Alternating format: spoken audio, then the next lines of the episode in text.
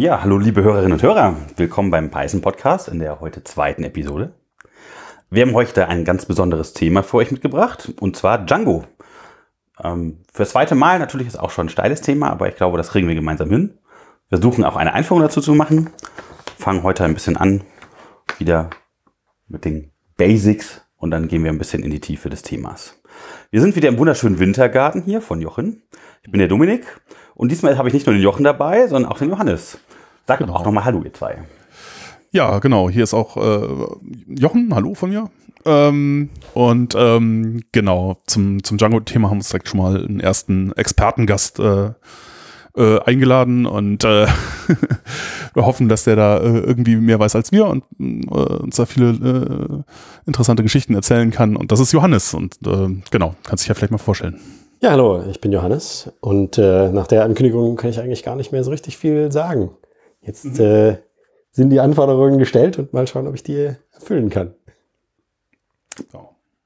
Also du arbeitest auch mit Django? Ich arbeite auch mit Django, genau. Ich äh, arbeite mit Jochen äh, viel zusammen, der ja auch mit Django sehr viel macht. Mhm. Und wir haben uns auch darüber kennengelernt. Äh, Im Python Club in, im Chaos Computer Club in Düsseldorf in der Python-Ecke. Ja. Und haben dann äh, festgestellt, dass wir beide Django machen und äh, ja, arbeiten eigentlich seither zusammen. Gut, beim Python Food dann donnerstags. Genau, jeden Donnerstagabend ab 18 Uhr. Ja, die Veranstaltungstipps kommen erst am Ende, aber ähm, wir versuchen das ab und zu noch mal ein bisschen einzustreuen. Nein, super. Ja, ähm, wir machen heute Dango. Deswegen fangen wir vielleicht noch mal ganz am Anfang an. Johannes kann, glaube ich, sogar etwas zur Geschichte von Dango erzählen. Er ist nämlich genauso ein alter Hase wie der Jochen. Ähm, Wäre doch super, wenn du noch mal kurz erklären könntest, was das ist, wo kommt das denn her, was macht man damit überhaupt und also Django äh, hört sich jetzt erstmal an, ja, was ist das, ein Tanz? Ja, es ist äh, benannt nach einem äh, Jazzgitarristen, Django Reinhardt. Die beiden Entwickler, die sich das ausgedacht haben, waren wohl Fans von diesem Gitarristen. Es hat sonst auch keinerlei Verbindung mehr dazu, nur der Name stammt, stammt daher. Django ist ein Framework, um Webanwendungen mit Python herstellen zu können. Da gibt es mehrere solcher Frameworks, aber Django ist, äh, ist da sicherlich das größte und sicherlich auch das ausgereifteste. Ähm, das gibt es jetzt schon seit, jetzt müsste man rechnen können, knapp 15 Jahren. Ja, ich glaube, also 2000, 2005 äh, ist es rausgekommen oder 2004, ich weiß nicht. Ich glaube, kurz nach Ruby on Rails. Und, mhm. und, ich denke, das war auch so ein bisschen vielleicht das Vorbild für, für Django. Ja, ich weiß, ja. weiß gar nicht, ob die, sich, äh, ob die sich gegenseitig als Vorbild genommen haben, weil die sind ja schon so ein bisschen unterschiedlich in ihren, ja. in ihren Ansätzen. Äh, ich habe das damals äh, kennengelernt äh, von einer Veranstaltung, die hieß Snakes and Rubies. Mhm. Sehr zu empfehlen auch übrigens. Gibt es auf äh, YouTube immer noch das Video, inzwischen ungeheuer alt, wo sich eben da die beiden Hauptentwickler getroffen haben. Der, ähm, der äh, Jacob Kaplan Moss. Kaplan Moss war das, glaube ich, der da mhm. war. Und der von Ruby on Rails heißt David äh, Heinmeier Hansen. Ja, ja, ja, genau. Und die beiden haben so im Wesentlichen ihre beiden Ansätze vorgestellt und haben eben Snakes und Rubies äh, äh, gezeigt. Und der eine, der Kaplan Moss, hat eben gezeigt, wie man Probleme mit Django löst. So einmal quasi den, den Querschnitt. Wir haben eine Möglichkeit, URLs zu definieren und dann eine Funktionalität dazu zu definieren und dann die Templates dazu anzuzeigen und Sachen aus der Datenbank zu holen. Und dann äh, hat der, der David Heinmeier Hansen mehr oder weniger das Gleiche gemacht, aber auf eine ganz andere Art und Weise, eben auf die Ruby on Rails Art und Weise. Wodurch unterscheidet sich die Ruby on Rails Art und Weise von dem, was man jetzt so. Ja, zuerst mal natürlich, dass es eine andere Programmiersprache ist. Ja. Ähm, aber Ruby on Rails ist wesentlich, geht wesentlich mehr über, über Konventionen. Bei Django wird, wird sehr viel explizit gemacht. Also eines der Beispiele ist, wie eben URLs funktionieren. Ja. In Django definierst du eine URL, indem du einen regulären Ausdruck hinschreibst. Und wenn der reguläre Ausdruck eben dem entspricht, was der Benutzer in seinem Browser eingibt, dann wird die entsprechende Funktion dazu ausgeführt. In Ruby on Rails ist das anders. In Ruby on Rails ist das äh, durch eine Konvention gemacht. Du hast einen Controller, der einen bestimmten Namen hat. Und über diesen Namen wird automatisch die URL bestimmt, über die du diesen Controller ansprechen kannst. Das heißt, du hast auf der einen Seite wesentlich stärkere Konventionen, du hast damit die Möglichkeiten, Ruby on Rails Projekt, sage ich mal, schneller zu verstehen, weil die alle die gleiche Struktur haben. Andererseits musst du diese Sachen eben wissen, du musst die Konventionen wissen. Und das ist für mich so ein bisschen der, der große Unterschied am Anfang gewesen. Äh, ich mag es gerne, wenn Sachen explizit dastehen, wenn die Programme das tun, was ich hingeschrieben habe und nicht so ein bisschen magisch hintenrum ähm, äh, das tun, was, was halt eingerichtet ist, weil das jemand wusste. Und ähm, das ist gleichzeitig eine Stärke und eine Schwäche, weil man eben dadurch in Ruby on Rails wesentlich schneller Ergebnisse sieht. Ich muss nur diesen Controller schreiben und ich muss ihm nur eben eine bestimmte Datei an die richtige Stelle hinlegen und dann wird das automatisch zu einer kompletten Webseite. In Django muss ich den ganzen Weg gehen. Ich muss die URL definieren, ich muss die Funktionalität definieren, ich muss die Datenbankmodelle definieren, ich muss die in die Datenbank reintun, ich muss die aus der Datenbank wieder rausholen und dann muss ich sie in ein Template reintun, was ich selbst definiert habe. Du hast ja gerade nochmal von Controllern geredet. Vielleicht weiß jetzt noch nicht jeder Hörer, was das genau ist. Wollt ihr das nochmal kurz erklären? Ich weiß nicht, Jochen hat es ja. einmal mir schon ganz schön erklärt, äh, worum es dabei geht. Ja, also das, das wäre dann halt auch so eine Gemeinsamkeit zwischen Ruby on Rails und, und Django. Es sind beides so äh, Model View Controller äh, Frameworks, also die diesen Ansatz halt halbwegs äh, sauber irgendwie umsetzen. Das heißt, es gibt halt Modelle, in denen äh, irgendwie definiert wird, wie die Daten aussehen, die man jetzt in der Applikation hält.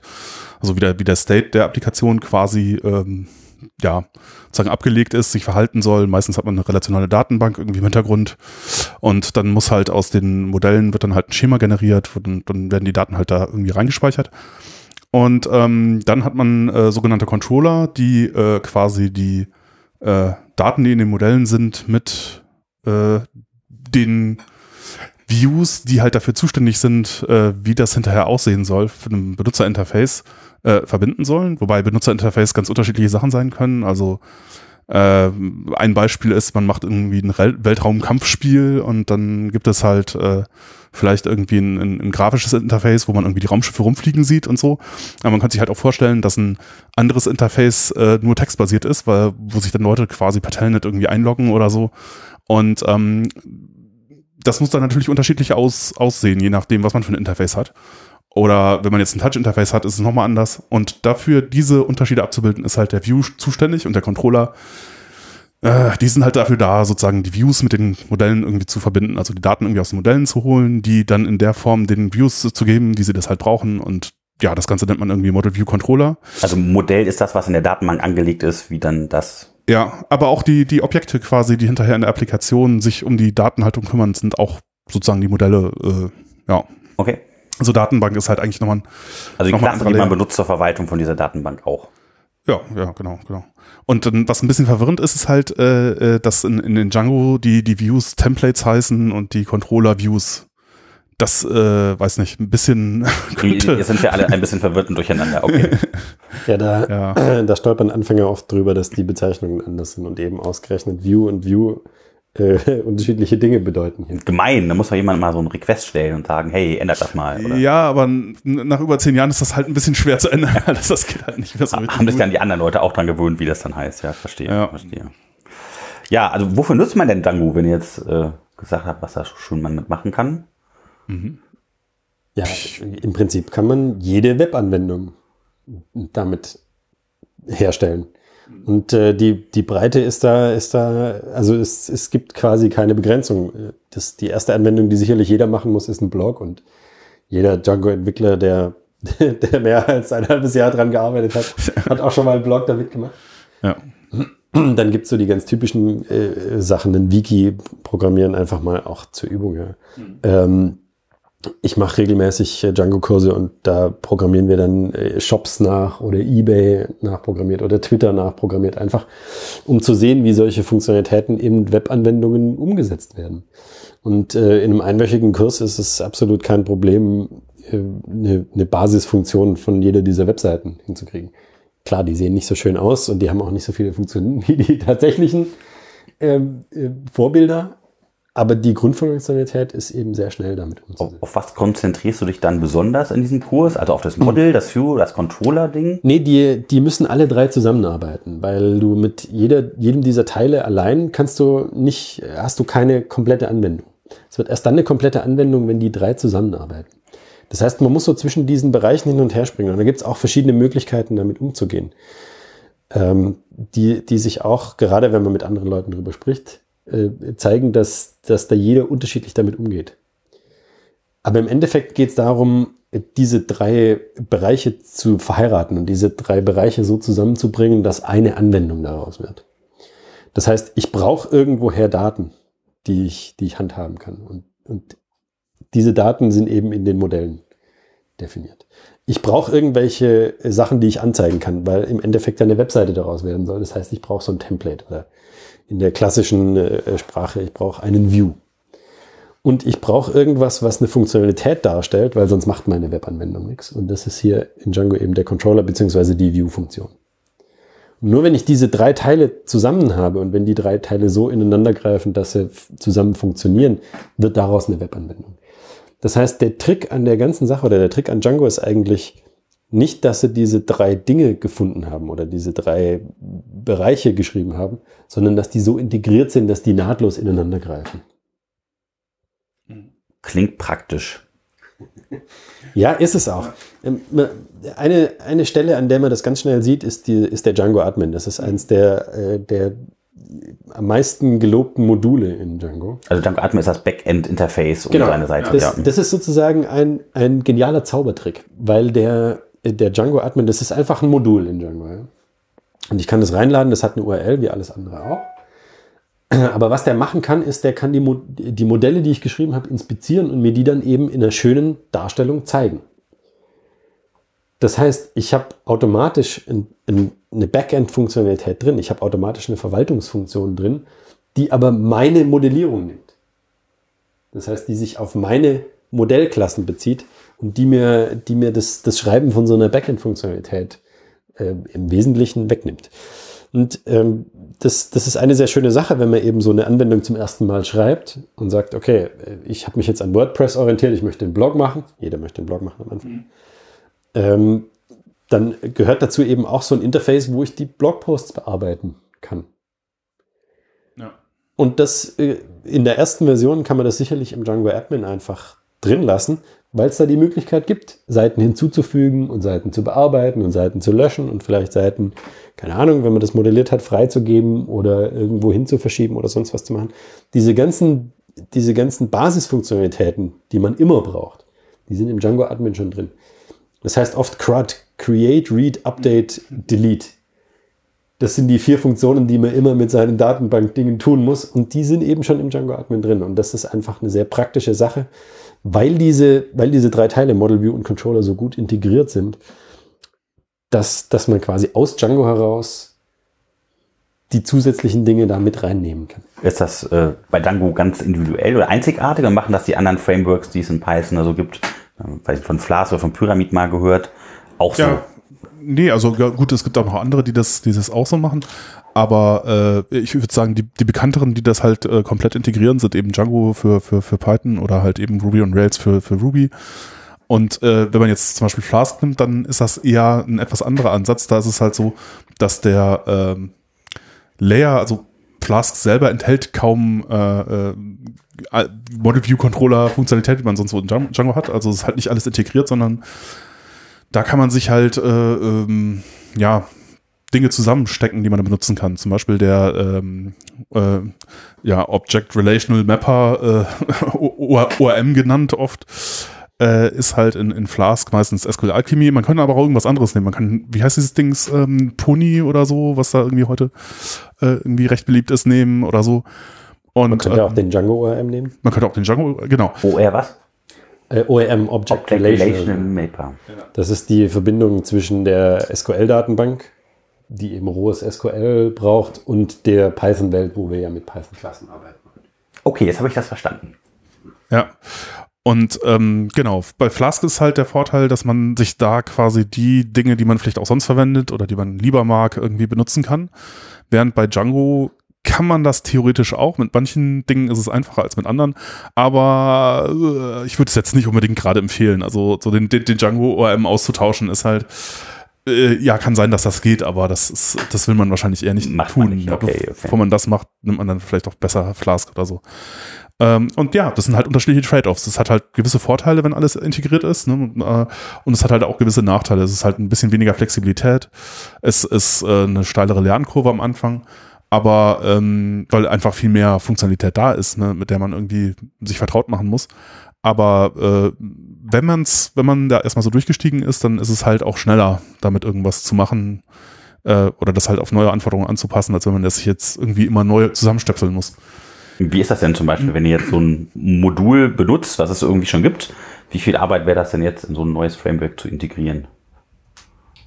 Das kommt total auf das Modul an. Das äh, kann man so, diese Frage kann man so eigentlich nicht beantworten.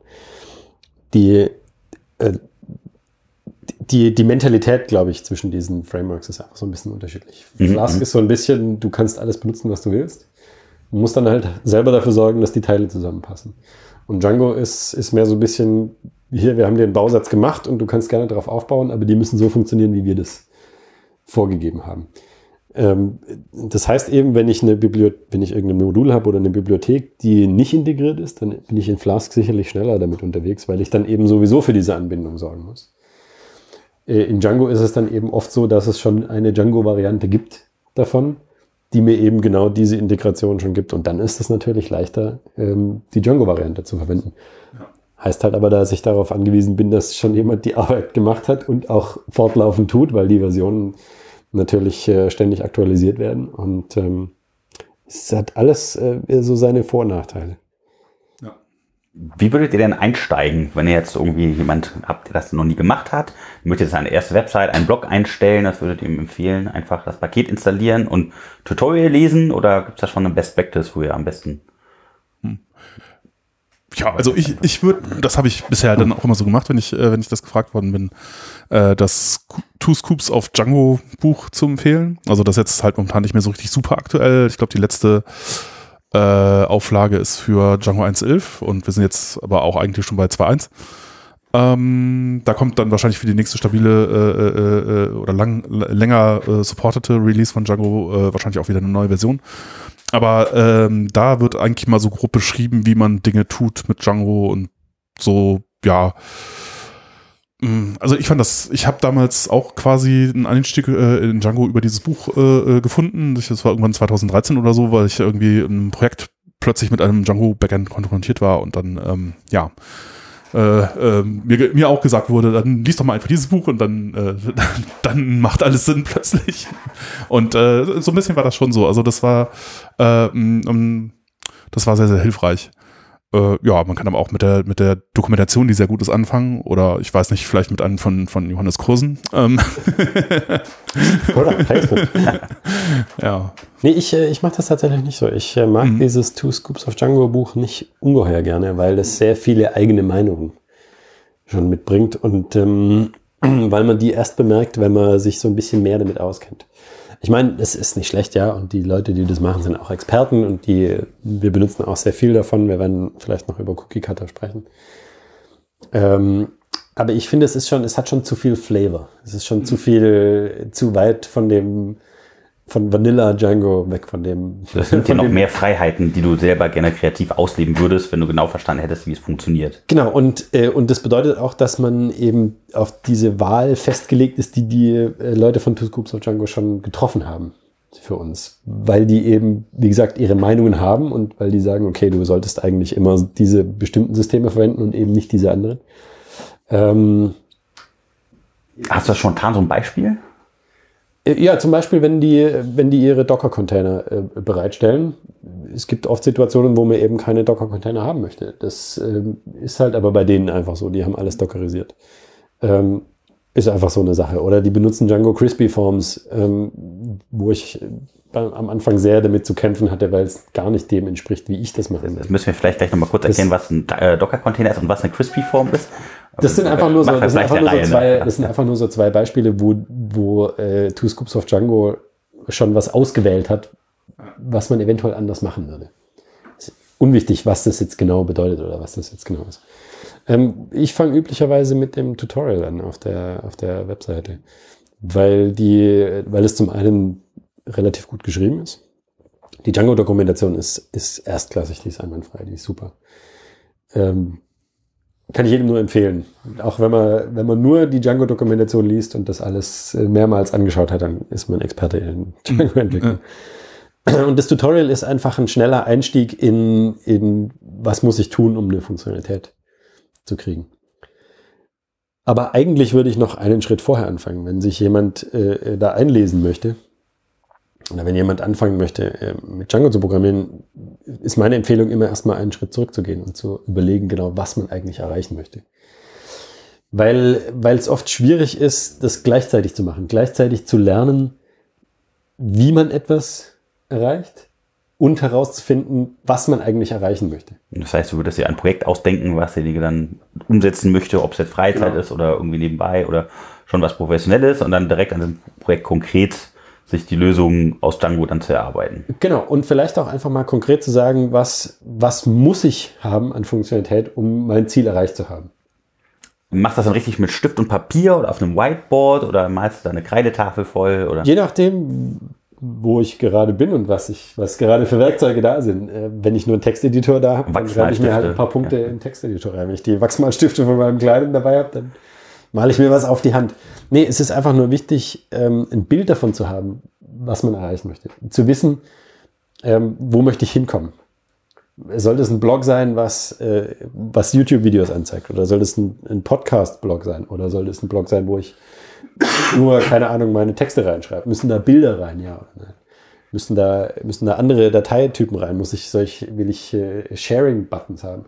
Lauter so, lauter so Sachen, die, ähm, die jeder für sich entscheiden muss, die jeder für dieses Projekt entscheiden muss und die sicherlich in jedem Projekt anders sein werden, die aber eben dazu führen, dass man, während man daran arbeitet, nicht mehr so viel drüber nachdenken muss. Und das ist, das ist für mich eine ganz wichtige Sache, dass ich eben weiß, wo ich hin möchte.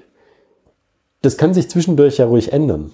Ja, das kann ja ruhig, äh, man muss ja seinen Weg auch anpassen können. Und wenn sich eben herausstellt, dass man sich zu viel vorgenommen hat oder dass das, was man sich vorgenommen hat, nicht erreichbar ist oder dass es zu schwer ist, dann muss man das vielleicht anders machen. Aber man sollte trotzdem immer wissen, wo man hin möchte, weil wenn man, wenn man dann anfängt, tatsächlich diese Umsetzung zu machen, ist man so sehr damit beschäftigt, die Dinge zu lernen, die man wissen muss, dass es schwer ist, sich Gedanken darüber zu machen, ob das überhaupt sinnvoll ist, was man jetzt. Ist, ist es der denn sinnvoll, so vom Scratch total anzufangen, alles selbst zu bauen oder nimmt man dann direkt so etwas wie ein Template aus einem Cookie Cutter? Vielleicht, äh, Jochen, kannst du noch mal kurz erzählen, was das überhaupt ist? Ja, also genau, also ein, ein Problem bei, bei, bei Django ist halt, da ist schon relativ viel Funktionalität enthält und, und viele Teile und man möglicherweise für ein System, was dann hinterher irgendwas tun soll, wie einen Block implementieren oder so, noch viel mehr Kram braucht. Ne? Dann braucht man halt möglicherweise noch eine Anbindung an, an ein Cache-Backend, ne, Redis oder, oder sowas, Memcache, die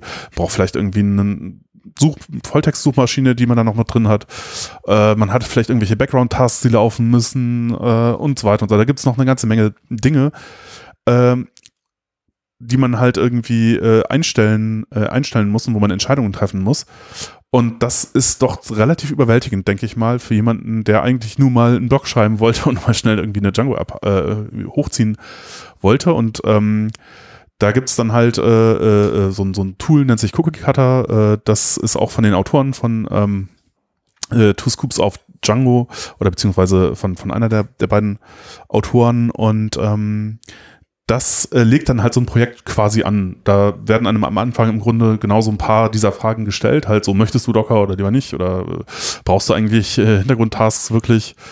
Äh, und äh, wenn man das angegeben hat, dann wird quasi aus den, wenn halt die äh, Template-Variablen, die im, im Projekt-Template drin sind, ersetzt durch konkrete Werte. Also man gibt dem Projekt halt einen Namen und so.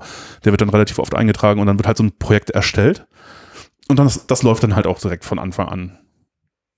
Und ähm, damit hat man dann ja quasi schon mal einen großen Schritt äh, geschafft, äh, weil bis dahin zu kommen, möglicherweise auf anderem Weg relativ äh, lange dauern könnte. Auf der anderen Seite hat man dann natürlich das Problem, dass man nicht genau weiß, was passiert ist und man halt jetzt auch viele ähm, sozusagen Einstellungen schon vorgenommen sind, von denen man jetzt gar nicht genau weiß, ob man die wirklich so haben wollte oder nicht. Und ähm, ja, man, man, äh, die man auch nur noch schwer ändern kann und man versteht nicht so genau, was da passiert. Und das ist natürlich in gewisser Weise so ein Nachteil. Also, aber es ist, äh, denke ich, schon halt äh, irgendwie eine Möglichkeit, relativ schnell äh, zu einem funktionierenden System zu kommen. Und ähm, ja, darauf aufbauen kann man dann ja weitermachen. Aber ja, es kann einem eine Menge Arbeit äh, ersparen. Ich mache das meistens so, wenn ich neue Projekte irgendwie aufmache, dass ich halt dann irgendwie das Django Cookie Cutter Template benutze. Aber ja, das, das tr- trifft dann natürlich schon eine ganze Menge Entscheidungen, die man vielleicht auch anders treffen können wollte. Ja. Klingt, aber das könnte man es gut gebrauchen für, sag mal, Projekte, bei denen man schon relativ genau weiß, was man will. Ja.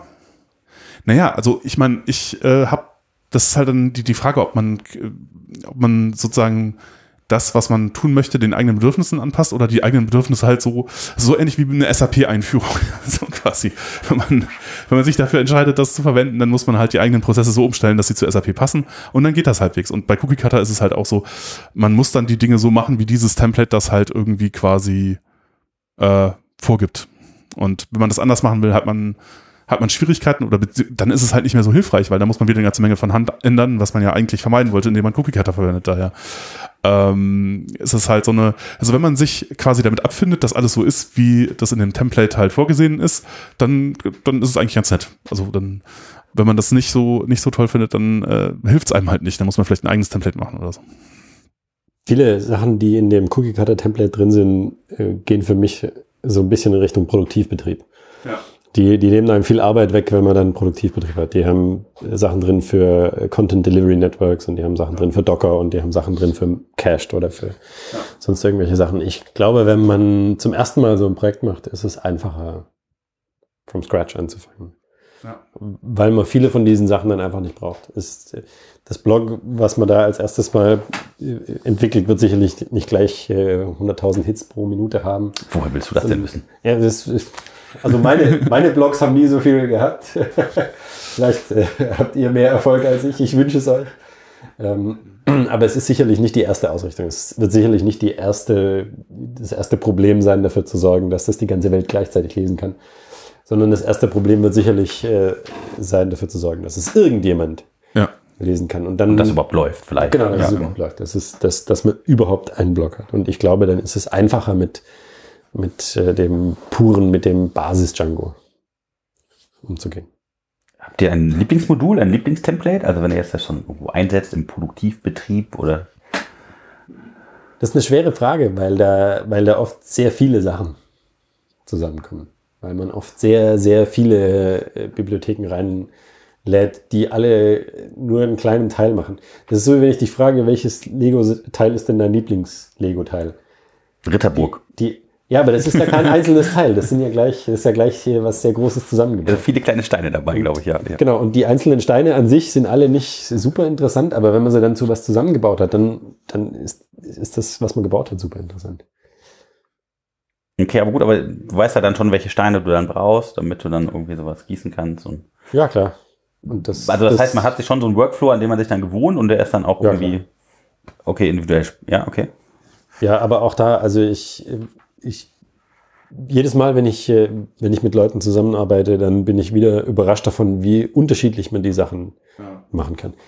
Äh, nicht schlechter oder besser bei irgendjemandem, aber einfach so unterschiedlich. Auf, äh, auf viele Sachen, die der Jochen macht, komme ich einfach gar nicht. Und das wird sicherlich umgekehrt sein. Ja, ja. Genau das finde ich jetzt total interessant. Also so Sachen von euch noch zu hören, wo sonst niemand drauf gekommen ist, wo sagt, mhm. hey, denk noch mal drüber nach, das wäre ein toller Tipp. Mach das doch mal diesen Weg oder ja, also da, wenn, wenn ich da äh, äh, quasi ein, eine App nennen sollte, wäre das wahrscheinlich äh, äh, Django Image Kit tatsächlich.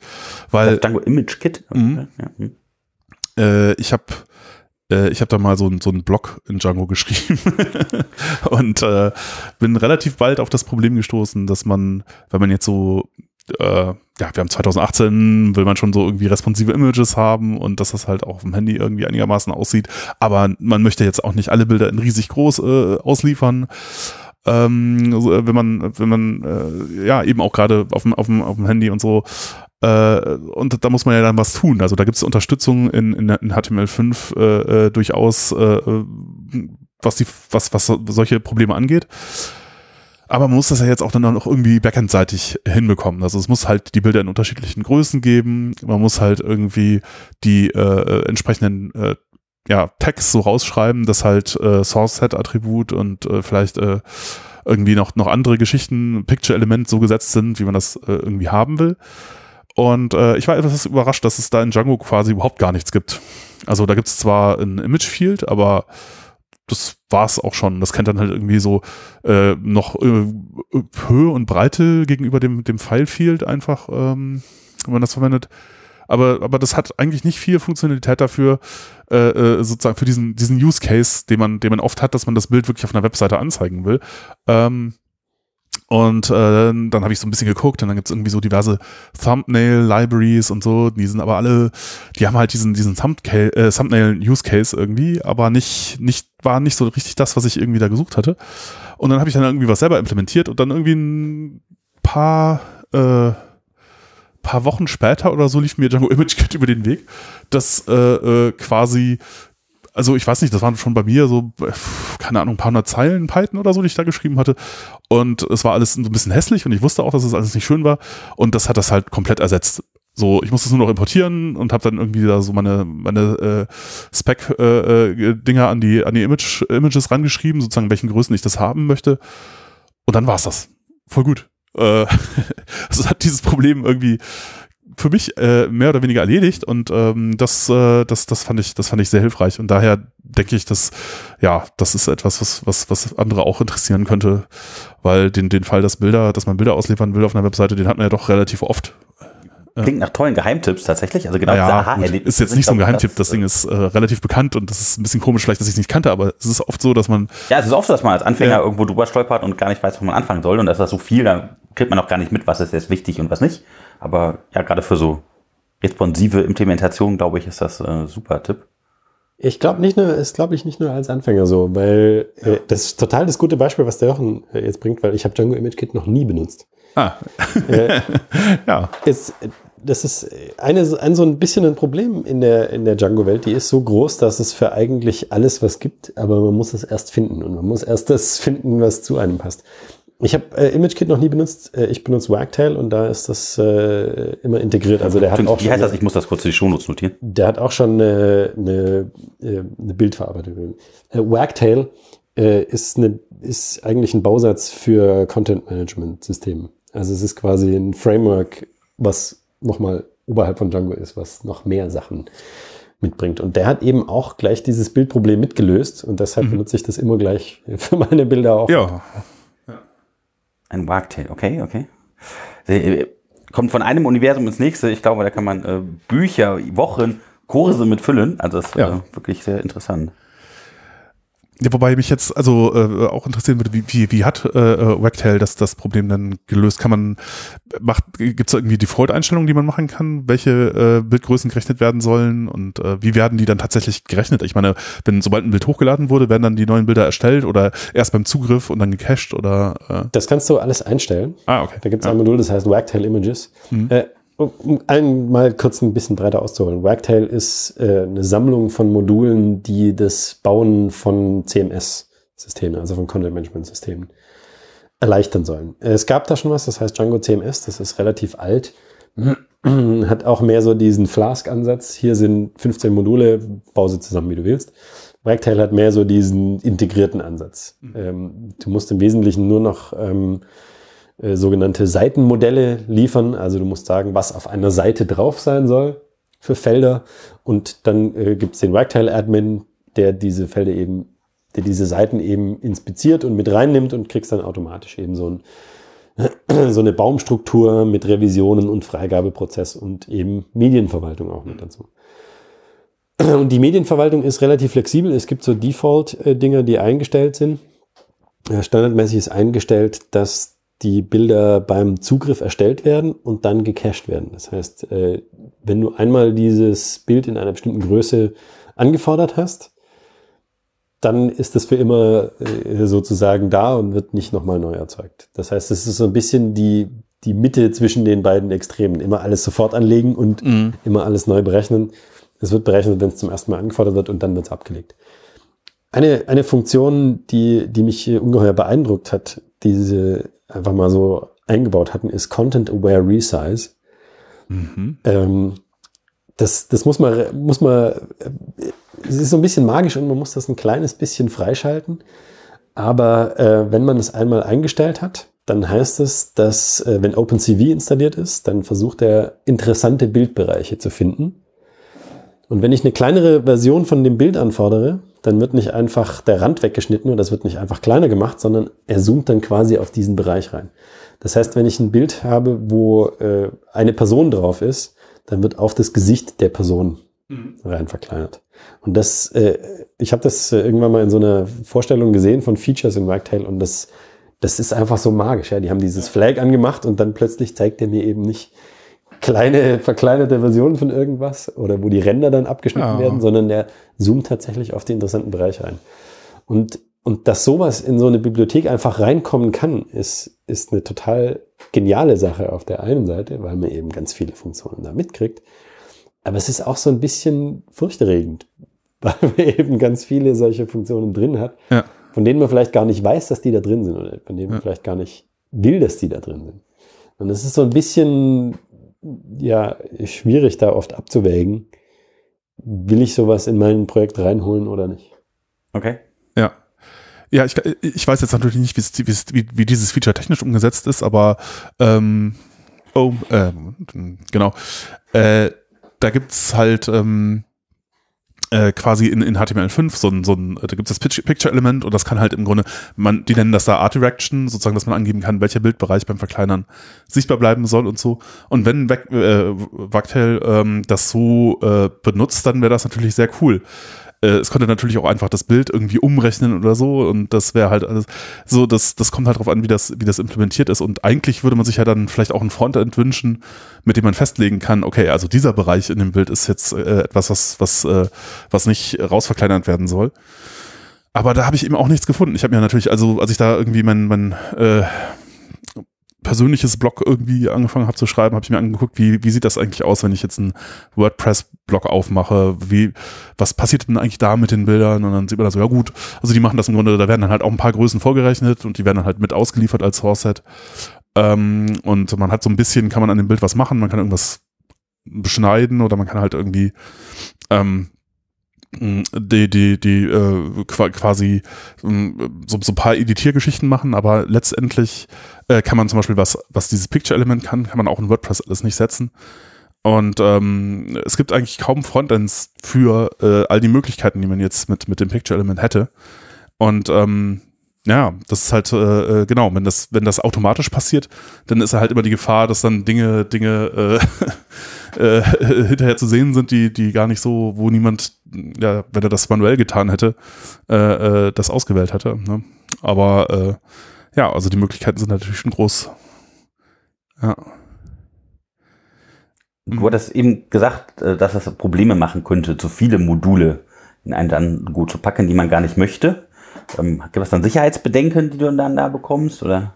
Ja, Sicherheitsbedenken habe ich da eigentlich relativ wenige. Dadurch, dass, ähm, dass da einige Sicherheitsstandards in Django selbst umgesetzt sind, sind so diese, diese ganzen Unsicherheiten, die man so kennt, die sind da alle direkt ausgeschlossen. Also es, es gibt diese ganz bekannte Sicherheitslücke SQL Injection, dass man eben äh, die Datenbank dazu bringt, Code auszuführen, der eigentlich nicht ausgeführt werden sollte. Und das ist in Django direkt äh, nur mit sehr viel Aufwand möglich, muss man so zu sagen. Man kann es hinkriegen, dass man so eine Lücke hat, aber man muss ja dann, man muss dann schon die, die verborgenen Features benutzen, die es einem eben ermöglichen, rohes SQL da auszuführen. Ein normaler Entwickler wird, wird niemals dieses Problem haben, da eine SQL-Injection in Django zu haben. Es ist mehr so eine, es ist weniger eine Frage der Sicherheit, es ist eher eine Sache der Handhabbarkeit. Komme ich als Entwickler dann noch damit klar, was ich mir jetzt alles reingeholt habe? Oder habe ich vielleicht Sachen reingeholt, die, die die gleiche Funktion erfüllen? Habe ich vielleicht Mhm. Wagtail und Django Image Kit reingeholt? Und äh, dann, dann stehe ich da und habe die hab zu viele Optionen in der Hand, als dass ich dann weiterentwickeln könnte. Ähm, oder als dass ich dann sinnvoll weiterentwickeln könnte. Ähm, weil es eben für, für jede Sache, die ich machen kann, eventuell mehrere Optionen gibt. Das, das ist, es hat dann weniger, das ist sicherlich von außen nicht sichtbar. Wenn die Anwendung dann fertig ist oder wenn die irgendwie mal benutzt wird, wird der Benutzer das sicherlich nicht sehen können, dass, äh, dass wir da diese Probleme uns reingeholt haben, indem wir zu viele Module reingeladen haben. Es ist dann eher was, was die, was die Entwickler betrifft. Wie können wir jetzt noch weiterentwickeln, wenn wir drei oder vier verschiedene Sachen haben, die genau das Gleiche machen? Ja, und wenn man dann Abhängigkeiten hat, äh, man ist beispielsweise in einem Teil der, der Applikation abhängig von einer bestimmten Version irgendeiner, äh, von irgendeinem Django äh, Third-Party-App oder so. Und im anderen Teil ist man von was anderem abhängig, dann hat man plötzlich Schwierigkeiten zu updaten. Das ja, macht halt die Entwicklungsgeschwindigkeit langsam, wenn man sich äh, quasi so unnötigerweise viele, viele Abhängigkeiten nach außen reinholt, während wenn man das halt sinnvoll beschränkt, dann äh, kommt man halt eigentlich immer ganz gut äh, äh, halt auch mit Updates klar. Ja. Wenn ich jetzt so eine Auswahl habe, ich habe jetzt mehrere Optionen, wen frage ich denn da, welche von diesen Optionen für mich jetzt die bessere wäre? Tja. Das ist eine sehr gute Frage. Und wenn ich die beantworten könnte, dann wäre auch mein Leben viel einfacher. Ja. Viel, vieles davon läuft eben über Gespräche. Man spricht mit den, mit den Leuten im, in seinen Python User Groups oder in seinen Django User Groups oder auf den Konferenzen oder auf den Kollegen, mit den Kollegen, mit denen man vielleicht zusammenarbeitet. Und jeder wird da sicherlich äh, Dinge wissen, die, von denen man selbst noch nie gehört hat, egal wie lange man in dem Business drin ist. Jochen und ich sind ja jetzt beide schon länger unterwegs und wir können uns sicherlich, wenn wir uns da einen Abend lang unterhalten, finden wir beide zehn Sachen, die der andere noch nicht wusste oder Ja. die der andere noch nie benutzt hat. Ja, Ähm, es gibt eine Webseite, die heißt Django Packages. Mhm. Die versuchen so ein bisschen das zu sortieren. Die versuchen so ein bisschen da diese Themenbereiche aufzuarbeiten und das vielleicht auch so ein bisschen eine rationale Ebene zu ziehen, muss man sozusagen, wo sie einfach ähm, sagen, okay, was gibt's denn zum Bereich, keine Ahnung, Bildbearbeitung? Und wie stabil ist das und wie viele Leute benutzen das und ähm, für welche Django-Versionen ist das geeignet und welche Features hat es, dass man einfach mal so eine Übersicht haben kann. Ja, da kann ich mir so ein kleines Scorecard bauen. Also was ist jetzt für meinen Nutzen vielleicht das empfohlenste Paket? Ja. Genau, beziehungsweise man sieht dann einfach erstmal, was es gibt überhaupt. Ja, Und das mhm. ist schon, das ist oft einfach eine sehr große Hilfe, wenn man sieht, okay, es gibt hier 15 verschiedene Bibliotheken, aber 10 davon sind schon seit Jahren nicht mehr äh, geupdatet worden. Dann kann ich die gleich aus der Betrachtung rausziehen. Äh, Vielleicht auch, wenn ich mir die vorher schon angeguckt hatte und die sehr gut aussahen. Ja. Wenn es keine Updates mehr gibt, dann ist es oft eine, ein Anzeichen dafür, dass die Entwickler sich anders überlegt haben oder dass sie vielleicht in ein anderes Projekt reingemerged sind. Kann nicht sein, dass auf einmal so ein Ding fertig ist. Das kann auch sein, Ja. aber äh, es ist unwahrscheinlich. Wann, wann wird? Software je fertig? Und, und jede, jede neue Version von Django bietet natürlich auch äh, Möglichkeiten, Dinge wieder neu oder anders oder einfacher zu machen und dann eigentlich äh, wahrscheinlich nicht immer, aber ab und zu muss man halt doch mal was an, anfassen und wenn man nichts mehr anfassen muss, dann ja, eben ist es eher ein Zeichen dafür, dass, äh, dass es nicht mehr richtig maintained wird. Und ähm, ja, Dja- Django Pack- Packages wird übrigens von äh, einem der beiden Autoren von Two Scoops of Django betrieben, äh, äh, dem, der auch äh, Crispy Forms geschrieben hat, was erklärt, warum es die Präferenz ist. Äh, in dem, ja, also die, die machen da ganz viel und ähm, ja, äh, Django Packages ist da sicherlich eine große Hilfe, aber äh, ja, so oft ist es auch schwer zu erkennen. Also ich finde das oft äh, nicht so einfach, wenn man jetzt irgendwie ein Problem hat, das man gelöst haben möchte und man jetzt hat, hat, hat, hat man da so eine Auswahl von, von zehn unterschiedlichen Paketen, ist es, ist es wirklich nicht einfach zu sagen, ja, welches davon ja, man nehmen sollte, weil Ja, ohne jetzt äh, alle zu kennen schon. Vielleicht Genau, das kann man ja, auch gar nicht. Man kann die gar nicht alle kennen und ähm, selbst wenn man dann mal zwei, drei reingeguckt hat, dann äh, ist das, ist das nicht so einfach zu sagen. Und dann, ja, manchmal muss man halt dann Glück haben oder äh, irgendwie sich später nochmal umentscheiden. Aber äh, das ist, das ist tatsächlich ein großes Problem. Also wie wählt man, wie wählt man die Software aus, von der man abhängig, abhängig sein möchte? Ne? Das ist äh, Ja. Und jeder, jeder baut so mit der Zeit seine eigenen Vorlieben und seine eigenen Präferenzen auf. Und Ja. die sind schwer austauschbar. Es ist super interessant, sich darüber zu unterhalten, aber sie sind sehr schwer austauschbar. ja. Ja, ja. Gibt es was wie gute und schlechte Module oder ist das eher nur eine Präferenzenfrage? Hm. Es gibt sicherlich gute und schlechte Module, aber, aber nicht in so einer absoluten, nicht auf so einer absoluten Ebene. Also ich könnte jetzt nicht auf irgendein Modul zeigen und sagen, das ist Aha. schlecht. Wenn du das benutzt, dann bist du ein schlechter Mensch. ähm, es ist Ja, eher, doch, das, das, das Cookie-Law-Modul vielleicht. Ja, das wenn man keine auch Cookies eigentlich einsetzen man. müsste. Ja, wenn man keine Cookies hat. Aber es gibt ganz viele Leute, die sowas anschalten und gar keine Cookies haben oder so. Und das Ja, aber das ist ja in Django immer so. In Django hast du immer den Session-Cookie. Also müsstest du eigentlich immer, musst du immer, ja.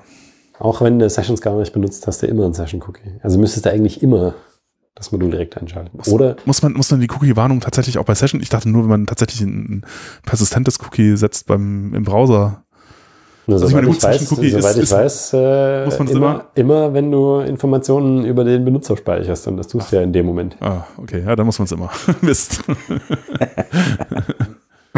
Okay, das klingt super. Also nach äh, ja, den Themen, die wir schon immer machen wollten.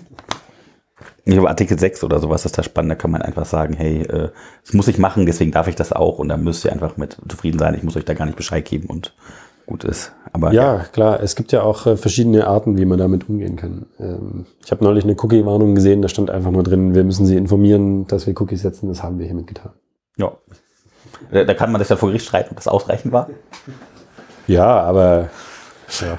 Ja, so, ich, äh, mir, mir fällt das, mir fällt das schwer, das, das zu verstehen manchmal, was da, was da bestimmte Regulierungen irgendwie eigentlich nützen sollen und äh, Leuten, die da noch weniger an zum Beispiel EU-Verordnungen dran sitzen in den USA, denen, denen fällt das möglicherweise noch schwerer und dann, dann kriegt man teilweise so äh, fast schon passiv-aggressiv anmutende so Geschichten so, willst du die Seite wirklich weiter benutzen? Dann drück jetzt hier Meldungen. Äh, äh, ja. Naja, gut. Wahrscheinlich muss man einfach damit leben, dass es halt manchmal ein bisschen nervig ist, wenn, Ja, wenn noch fünf werden. Und dann haben, haben die Leute, die das nicht verstehen, irgendwann ausgedient und dann kommen Leute, die es ein bisschen besser verstehen, die sagen dann, äh, mach den Schrott weg oder so. Hoffentlich. Man weiß es nicht, kann natürlich immer alles schlimmer werden, aber ich glaube Ja. immer an das gute im Menschen, ja. Ja, das ist ja immer Politik irgendwie zwei Schritte vor, äh, drei zurück. Nein, warte mal, Moment, drei vor, zwei zurück, hoffentlich. ja. Oder beim Kreis kann man auch mal sagen. ja, ja. Ja, Was, was habt ihr denn an Neuigkeiten für Django? Ist euch da was eingefallen, was in letzter Zeit dazu kam, wo ihr sagtet, ey, wow, guckt euch das unbedingt nochmal an? Es gibt da eigentlich immer neue Sachen Mhm. zu sehen. Ähm, Django hat äh, vor kurzem seinen, ja, vor kurzem, vor, vor langer Zeit, äh, hat schon seit langer Zeit einen sehr schnellen Release-Zyklus. Und ähm, Entschuldigung, was heißt schnell?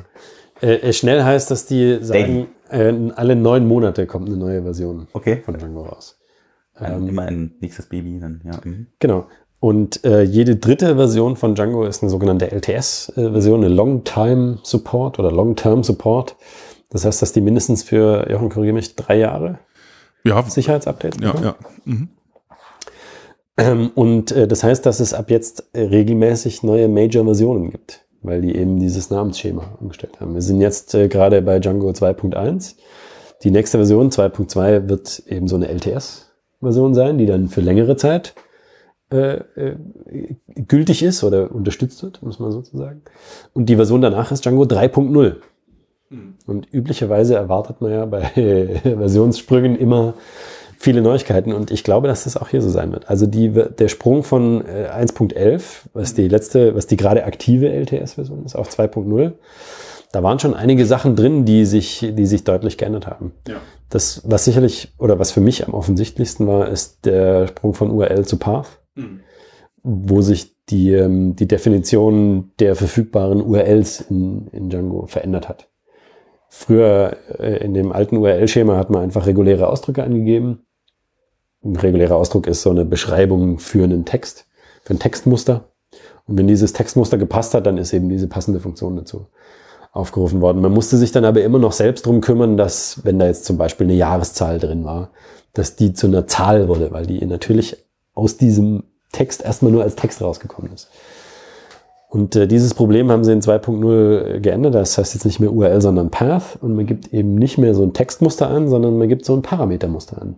Und sagt, okay, zwischen diesem, an dieser Stelle soll jetzt ein Integer stehen und den möchte ich gerne als Parameter Ja gegeben bekommen. Und dann wird diese URL auch tatsächlich nur aufgerufen, wenn da eine, eine Ganzzahl drinsteht, die als Zahl interpretiert werden kann. Und das nimmt einem viel Arbeit weg, Ja. weil man eben nicht mehr dafür sorgen muss, dass die Parameter passen. Ist aber auch erstmal ein Umdenken. Wenn man, wenn man so lange mit den regulären Ausdrücken gearbeitet hat, äh, dass man sich äh, dran gewöhnt hat, dann Ja. verliert man oft den Blick dafür, was überhaupt möglich ist und ob das überhaupt gut ist. Ja, wobei, wobei ich finde, also das mit den Regu also reguläre Ausdrücke sind natürlich toll und man kann sie für ganz viele Sachen verwenden und wenn man sich da mal so eine, eine so zwei Stunden oder einen halben Tag reingefuchst hat, dann sieht das für einen auch alles ganz natürlich aus irgendwie. Aber äh, wenn man das halt, äh, wenn man jetzt ähm, Django entwickelt, dann hat man mit diesen diesen diesen URL-Patterns eigentlich immer nur so ab und zu mal zu tun, wenn man halt irgendwie ein neues Modul reintut oder neue neue Views definiert und das ist eigentlich gar nicht so super häufig. Also das kommt schon vor, aber bei mir ist es jedenfalls so, äh, dass ich eigentlich fast immer, wenn ich sowas dann, wenn ich das URL-Pattern geändert habe, dass ich dann irgendwie in alte Projekte geguckt habe oder nochmal Doku lesen musste, so, wie macht man das denn jetzt eigentlich nochmal? Weil ich mir das nie mehr, wie, wie geht das mit der Gruppe und dann wird das zu einem variablen Namen, wo schreibt man den nochmal hin? Äh, kommt das P jetzt davor, dahinter oder muss ich jetzt da ein Fragezeichen, also ähm, das, äh, äh, das war immer, ich musste es immer nachgucken. Und dann, das ist natürlich irgendwie so ein bisschen ein schlechtes Zeichen, weil äh, das ist dann irgendwie nicht intuitiv. Und das jetzt mit diesen Pass-Geschichten tatsächlich äh, deutlich besser. Also da steht dann immer nur so Doppelpunkt, äh, also int oder, oder String. Ich weiß nicht genau, es gibt auch gar nicht so viele. Es gibt noch Slug und ähm, ich glaube Pass oder so. Man kann sich selber welche schreiben. Kann sich selber welche schreiben. Oh, das ist ja super. Das wusste ich jetzt zum Beispiel auch, auch nicht. Das ja. ist ja voll gut. Ja, man kann sich selber welche schreiben. Ähm, es gibt verschiedene Möglichkeiten. Du kannst entweder direkt äh, reguläre Ausdrücke mhm. machen, also wenn du halt irgendwas ganz äh, Bestimmtes matchen musst, oder du kannst welche, die es gibt, zusammentun. Also wenn du zum Beispiel möchtest, dass da äh, ein Datum steht, kannst du eben drei so Integer-Dinger äh, hintereinander mit, keine Ahnung, mit Bindestrichen getrennt und kannst das als Date mhm. deklarieren und kriegst dann auch automatisch ein Date. Also musst halt das entsprechend konvertieren, aber kriegst dann automatisch immer ein Date zurück. Und kannst es dann von da an überall verwenden. Oh, das ist ja großartig. Das müssen wir mal angucken, wie das geht. Also, ja. Ja, siehst du, und das ist so ein bisschen das Schöne. Das ist so ein bisschen ja. das, was immer passiert, wenn, wenn Django-Experten zusammensitzen. Dann sagt einer irgendwas und der andere sagt, oh, das ist oh. ja cool, das wusste ich noch gar nicht. Das muss ich unbedingt mal anschauen. Ja. Und das geht mir da eigentlich regelmäßig so. Ja. Ja. Ähm, ja, ich, ich weiß nicht genau, ob äh, für, für 3.0 jetzt schon so ein Thema, also das, es war auf, ich, ich habe irgendwie so ähm, am Rande mitbekommen, dass auch für 2.0 im Grunde schon angedacht war, ob man jetzt nicht doch irgendwie so ähm, ein bisschen mehr äh, ja, wie, wie, wie, äh, äh, Kommunikation mit dem Client äh, mit in Django reinnehmen. Aber das geht jetzt auch schon seit einiger Zeit äh, irgendwie ähm, sind in neueren HTTP-Versionen, dass man quasi auch über WebSockets wieder mit dem Client vom Server aus zurücksprechen kann. Und es gibt diverse, diverse Fälle, wo das ja auch total sinnvoll ist, dass man das tut. Aber ähm, das passt halt nicht so richtig auf dieses, äh, äh, ja, auf diese Schnittstelle zwischen äh, Webserver und Applikationen. Äh, WSGI, Whisky-Schnittstelle gibt das halt eigentlich nicht her. Und da muss halt noch eine ganze Menge Infrastruktur äh, äh geändert werden. Und es gab da dieses Django Channels Projekt und ähm, äh, gibt's immer noch. Es gibt's immer noch, ja. Und da war ja war, war irgendwie schon äh, mal äh, irgendwie quasi sozusagen angedacht, das in zwei, zwei, Django 2 mit reinzunehmen, aber das ist dann halt irgendwie nicht passiert, wahrscheinlich weil zu viel angepasst werden musste. Und vielleicht kommt das ja dann in drei, ich habe keine Ahnung, aber ja. Das ist eine ganz spannende Sache. Das mhm. äh, muss man sich auch mal genauer angucken, weil da viele Dinge möglich werden, die vorher nicht möglich waren. Ja. Ist aber eben technisch ganz anders, weil wir nicht mehr in dieses klassische Webschema reinfallen, wo der Benutzer eben eine Webseite aufruft und dann kriegt er die zurück, sondern weil es jetzt eben auf einmal eine Verbindung gibt. Ja. weil der, wo der Server potenziell selbst sagen kann, hier ist was passiert, mach mal was. Ja. Und äh, das ist eine ganz spannende Sache. Ähm, ja, auch technisch äh, super interessant. Äh, haben sie sich einen neuen äh, Standard mehr oder weniger ausgedacht, ASGI. Ja. Ähm, was dann halt auch neue Server-Backends erfordert. Daphne heißt der Server. Genau, genau. Man kann nicht einfach irgendwie Unicorn nehmen oder den, den, den genau. normalen Entwicklungsserver von Django, sondern ja. Und da ändert sich dann äh, einiges. Man kann schon den normalen Entwicklungsserver nehmen, weil der das direkt mit integriert hat. Also so. wenn du Channels äh, installierst, Ach, wenn man es installiert, dann kommt das Dann kriegst du eine andere Variante von Run-Server und der mhm. das automatisch, der automatisch Websockets ja. bringt, damit du eben in der Entwicklung den Unterschied nicht merkst. Ja. Aber das, das Arbeiten damit ist deutlich anders, weil du eben diese Kanäle hast und nicht mehr so dieses äh, Request-Response-Schema ja. hast. Ähm, das muss man jetzt mal kurz erklären. Also ich habe jetzt ganz kurz noch fast nur warm verstanden. Ähm, mhm. Request-Response-Schema, ja. Äh, Kanäle, ähm, hä? Was ist das? Äh, die äh, früher, äh, früher, als das Web noch ja. jung war, ja ähm, war die Idee, dass eine Webseite eigentlich nie einen Zustand haben sollte. Das heißt, du fragst eine URL an und kriegst das Ergebnis oder kriegst das, was da auf dieser URL steht, zurück. Mhm. Error 402, Payment Required, ja. Mhm. Genau. Äh, das hat sich dann schnell gezeigt, dass dem nicht so ist und dass man irgendwie einen Zustand braucht und man hat dann eben die Lösung gefunden, dass man Cookies setzt. Ja? Cookies sind im Wesentlichen der Zustand, den du mitlieferst, wenn du eine Webseite anguckst. Ja? Wenn du dich irgendwo einloggst, dann wird eben der Login auf dem Server mit dem, mit dem Cookie, den du hast, ähm, verbunden. Und jedes Mal, wenn du diese Seite aufrufst, wird, äh, guckt eben der Server, ist das ein Benutzer, der eingeloggt ist oder einer, der nicht eingeloggt ist, und zeigt dann entsprechend die richtige Variante an. Ist, äh, ist sehr schön, weil man da die Seiten eben so dynamisch generieren kann, dass sie für den Benutzer zugeschnitten sind, der jetzt gerade da ist. Weil wir ja wissen, wer sich eingeloggt hat. Oder weil wir vielleicht wissen, was der gestern gekauft hat. Oder weil wir vielleicht wissen, keine Ahnung, was der für einen Computer hat oder irgendwie sowas. Ist aber immer noch, das Schema ist immer noch Request-Response. Ja? Der Browser sagt, ich möchte jetzt diese Seite ansehen, gib, bitte gib mir diese Seite, dann macht der Server irgendwas und gibt ihm diese Seite zurück und damit ist die Arbeit des Servers schon beendet. Und der Server hat auch keine Gelegenheit hinterher noch zu sagen, oh halt, ist doch was anderes. Oder ähm, vielleicht hat sich da in der Zwischenzeit was getan oder vielleicht passiert irgendwas. Sondern der wartet immer, bis der Browser die, wieder fragt. Genau, die Verbindung ist dann erstmal weg und der Browser muss dann fragen. Jetzt äh, haben Browser äh, in der Zwischenzeit JavaScript bekommen und haben eben die Möglichkeit erhalten, regelmäßig zu fragen. Das ist zum Beispiel das, was Twitter macht oder das, was ähm, Facebook macht. Mhm. Ähm, wenn ein Newsfeed sich aktualisiert, dann fragen die halt alle 30 Sekunden, gibt's was Neues für mich? Und dann sagt der Server in den allermeisten Fällen nein. Und wenn es doch was Neues gibt, dann gibt er eben diese Schnipsel zurück, die neu sind, oder gibt die Informationen zurück, die neu sind. Und der Browser baut die dann für sich zusammen. Jetzt wäre es doch eigentlich von der Denkweise her viel besser, dass der Browser nicht alle 30 Sekunden fragen muss, gibt es was Neues? Und ganz oft die Antwort bekommen wird, nein, es gibt nichts Neues. Sondern es wäre doch eigentlich besser, wenn der Server sagen könnte, wenn es was Neues gibt, hier, bitte nimm. Genau. Ja. Wenn es was Neues gibt, sage ich dir Bescheid. Und das ist eben genau diese, diese Veränderung. Auf einmal hast du nicht mehr einen Server, der nur noch Fragen beantworten kann, der Anfragen umsetzt und dann die komplette Seite zurückschicken kann oder eben auch Teile von der Seite, sondern du hast jetzt äh, in dem Schema die Möglichkeit äh, zu sagen, es gibt, es ist ein Ereignis passiert auf dem Server und der Server gibt automatisch dem Client Bescheid. Dafür brauchst du aber eine Verbindung zwischen dem Server und dem Client, die die ganze Zeit da sein muss. Ist das nicht dann das Netz viel mehr ausgelastet? Nee, ja. es ist eigentlich weniger ausgelastet. Hm. Weil du eben nicht die ganze Zeit leere Anfragen schicken musst, gibt's was Neues, gibt's was Neues, gibt's was Neues, gibt's was Neues, sondern du hast nur diese eine Verbindung und die, klar, die wird offen gehalten. Mhm. Also insofern hast du eine Ressource belegt. Ähm, aber dieses Verbindung offen halten ist sowieso was, was TCP kann und das wird eben über so Keep-Alive-Mechanismen, die sich dann anpassen, die möglichst wenig Bandbreite verwenden, äh, abgedeckt. Und du hast wirklich nur Kommunikation, wenn auch tatsächlich was passiert. Und ähm, das, das gibt dir eigentlich zwei Vorteile. Zum einen sparst du dir die Bandbreite, dass du die ganze Zeit fragen musst, auch wenn nichts passiert ist. Du weißt ja noch nicht, was passiert ist. Und zum anderen hast du natürlich eine viel schnellere Antwortzeit, weil, weil es nicht mehr davon abhängt, wie oft der Client fragt, dass er Updates bekommt, sondern wenn ein Update passiert, kann der Server sofort sagen, jetzt ist was passiert.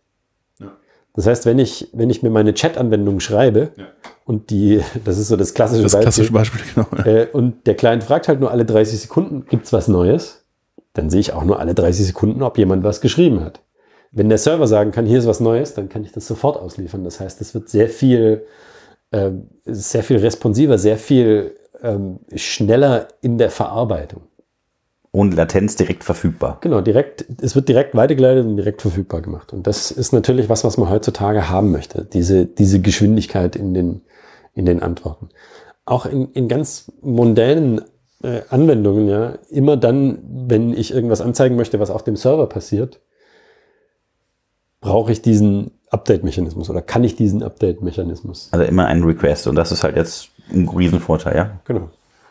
Ja, äh, mhm. ich, ich glaube, es gab da auch äh, äh noch, noch, noch Dinge, bevor man das halt mit, mit JavaScript gemacht hat, so, solche furchtbaren Dinge wie Longpolling, wo dann der Server immer gesagt hat, ja, nee, klein, warte mal, ist noch nicht ganz fertig, äh, warte mal, Moment, oder und dann ab und zu mal doch wieder so ein Content-Bröckchen äh, an den Client weitergeschickt hat. Äh, äh, ja, und also es gab da, es gab da diverse furchtbare Geschichten, die gemacht wurden. Und im Grunde jetzt WebSockets und, und ähm, eine, ne, ne stehende Verbindung löst all das eigentlich relativ äh, sauber und ja, damit kann man wirklich tolle Sachen äh, machen. Und es gab ja auch, äh, es gibt auch schon komplette, komplette Frameworks und komple äh, komplette, ähm, ja, Technologiestacks, die halt darauf basieren, dass man sowas machen kann. Also wenn man zum Beispiel in die JavaScript-Welt guckt, da Meteor oder so, die sind halt, das ist halt äh, vom Backend bis zum Frontend darauf ausgerichtet, dass das äh, dass man dem, dem Client irgendwie Dinge schicken kann. Und damit kann man halt Sachen bauen, die, äh, ja, wenn man das sowas zum ersten Mal sieht, relativ verblüffend aussehen, weil sie anders sind als das, was man so von Webanwendungen gewohnt, gewohnt ist. Ne? Also, hast du gerade wieder einen Begriff gesagt, ein Meteor? Ähm. Ja, das ist halt so dieser, dieser, dieser Stack. Ist heute auch nicht mehr so relevant, dass wenn man eine Zeit lang irgendwie äh, äh, halbwegs hip. Äh, und das ist halt äh, irgendwie in, als, als Datenbank äh, verwendet das halt irgendwie dieses da, Dings da, äh, MongoDB. Äh, das kann halt quasi äh, die, äh, diese Verbindungen auch, oder wenn was irgendwie passiert, direkt wieder an den Server, das dann äh, irgendwie ein, eigenes Node.js-mäßiges Dings irgendwie weiterreichen und das Ding reicht es halt komplett durch an den Client und du hast halt sozusagen Model View Controller, aber mit dem Client direkt drin und auf dem Client und auf dem Server kann der gleiche Code laufen und so und das ist alles sehr schick und das bedeutet, also damit sieht dann halt so eine Anwendung quasi genauso aus wie eine ähm, ja, wie so, wie so eine Desktop-Applikation im Grunde, was, was die Reaktivität angeht. Ne? Man drückt irgendwo einen Knopf und sofort bei jemand anders in einem anderen Browser äh, irgendwie sieht das, sieht man, dass dieser Knopf gedrückt wurde. Und äh, ähm, es, es passt, ja, also Statusänderungen sind halt sozusagen instantan für alle, die es betrifft, äh, äh, sichtbar. Und das ist halt etwas, was man normalerweise jetzt so nicht hat. Das hat man auch bei Django nicht. Oder das kann man dann schon machen, aber das ist dann halt immer irgendwie so eine Sonderlocke und das ist halt nicht irgendwie in dem Framework mit integriert, sondern ähm, ja, halt immer so ein bisschen äh, dran vorbei. Ähm, aber das wäre natürlich schön, wenn man das halt direkt mit drin hätte. Und das kann natürlich gut sein, dass das jetzt demnächst dann in einer größeren äh, Major-Version kommt. Ja, ansonsten kann man sich Channels ja auch so reinholen. Ja, kann man auch. Ja also nicht so, nicht implementiert Django dann Module, die es vorher schon gab, oder schreibt es komplett eigene Dinge selber? Sind da vorher Requests für vorhanden, dass tatsächlich die Entwickler gucken, hey, was ist denn so an Bedarf da? Oder kommen die mit eigenen kreativen Ideen? Oder? Ja, es, äh, es gibt, äh, Django ist ähm, ein sehr großes Open Source Projekt. Und ähm, wie viele Entwickler gibt es da ungefähr in diesem? Es ist schwer zu sagen, aber es gibt eine Stiftung. Es gibt die Django Software Foundation. Also sie sind irgendwann so groß geworden, dass sie eine Stiftung gegründet haben.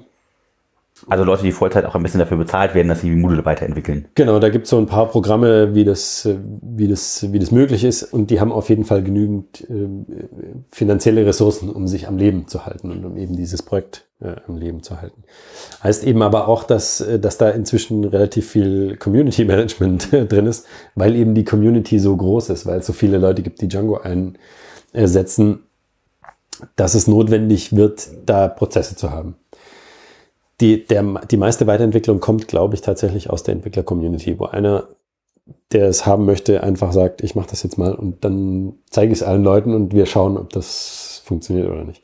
Also es ist sehr viel da, es, es ist nicht so zentralisiert, wie man das in, in anderen Projekten vielleicht kennt, sondern es passiert sehr viel einfach aus der Community raus.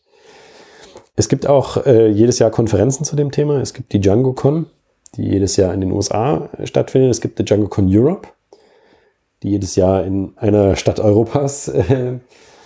Äh, äh, wo ist sie nächstes Jahr und wo war sie dieses Jahr? Äh, dieses Jahr war sie in Heidelberg im Mai. Ja, äh, nächstes, um die Ecke. Äh, nächstes Jahr ist sie ja. in Kopenhagen, wenn ich das richtig hm. weiß.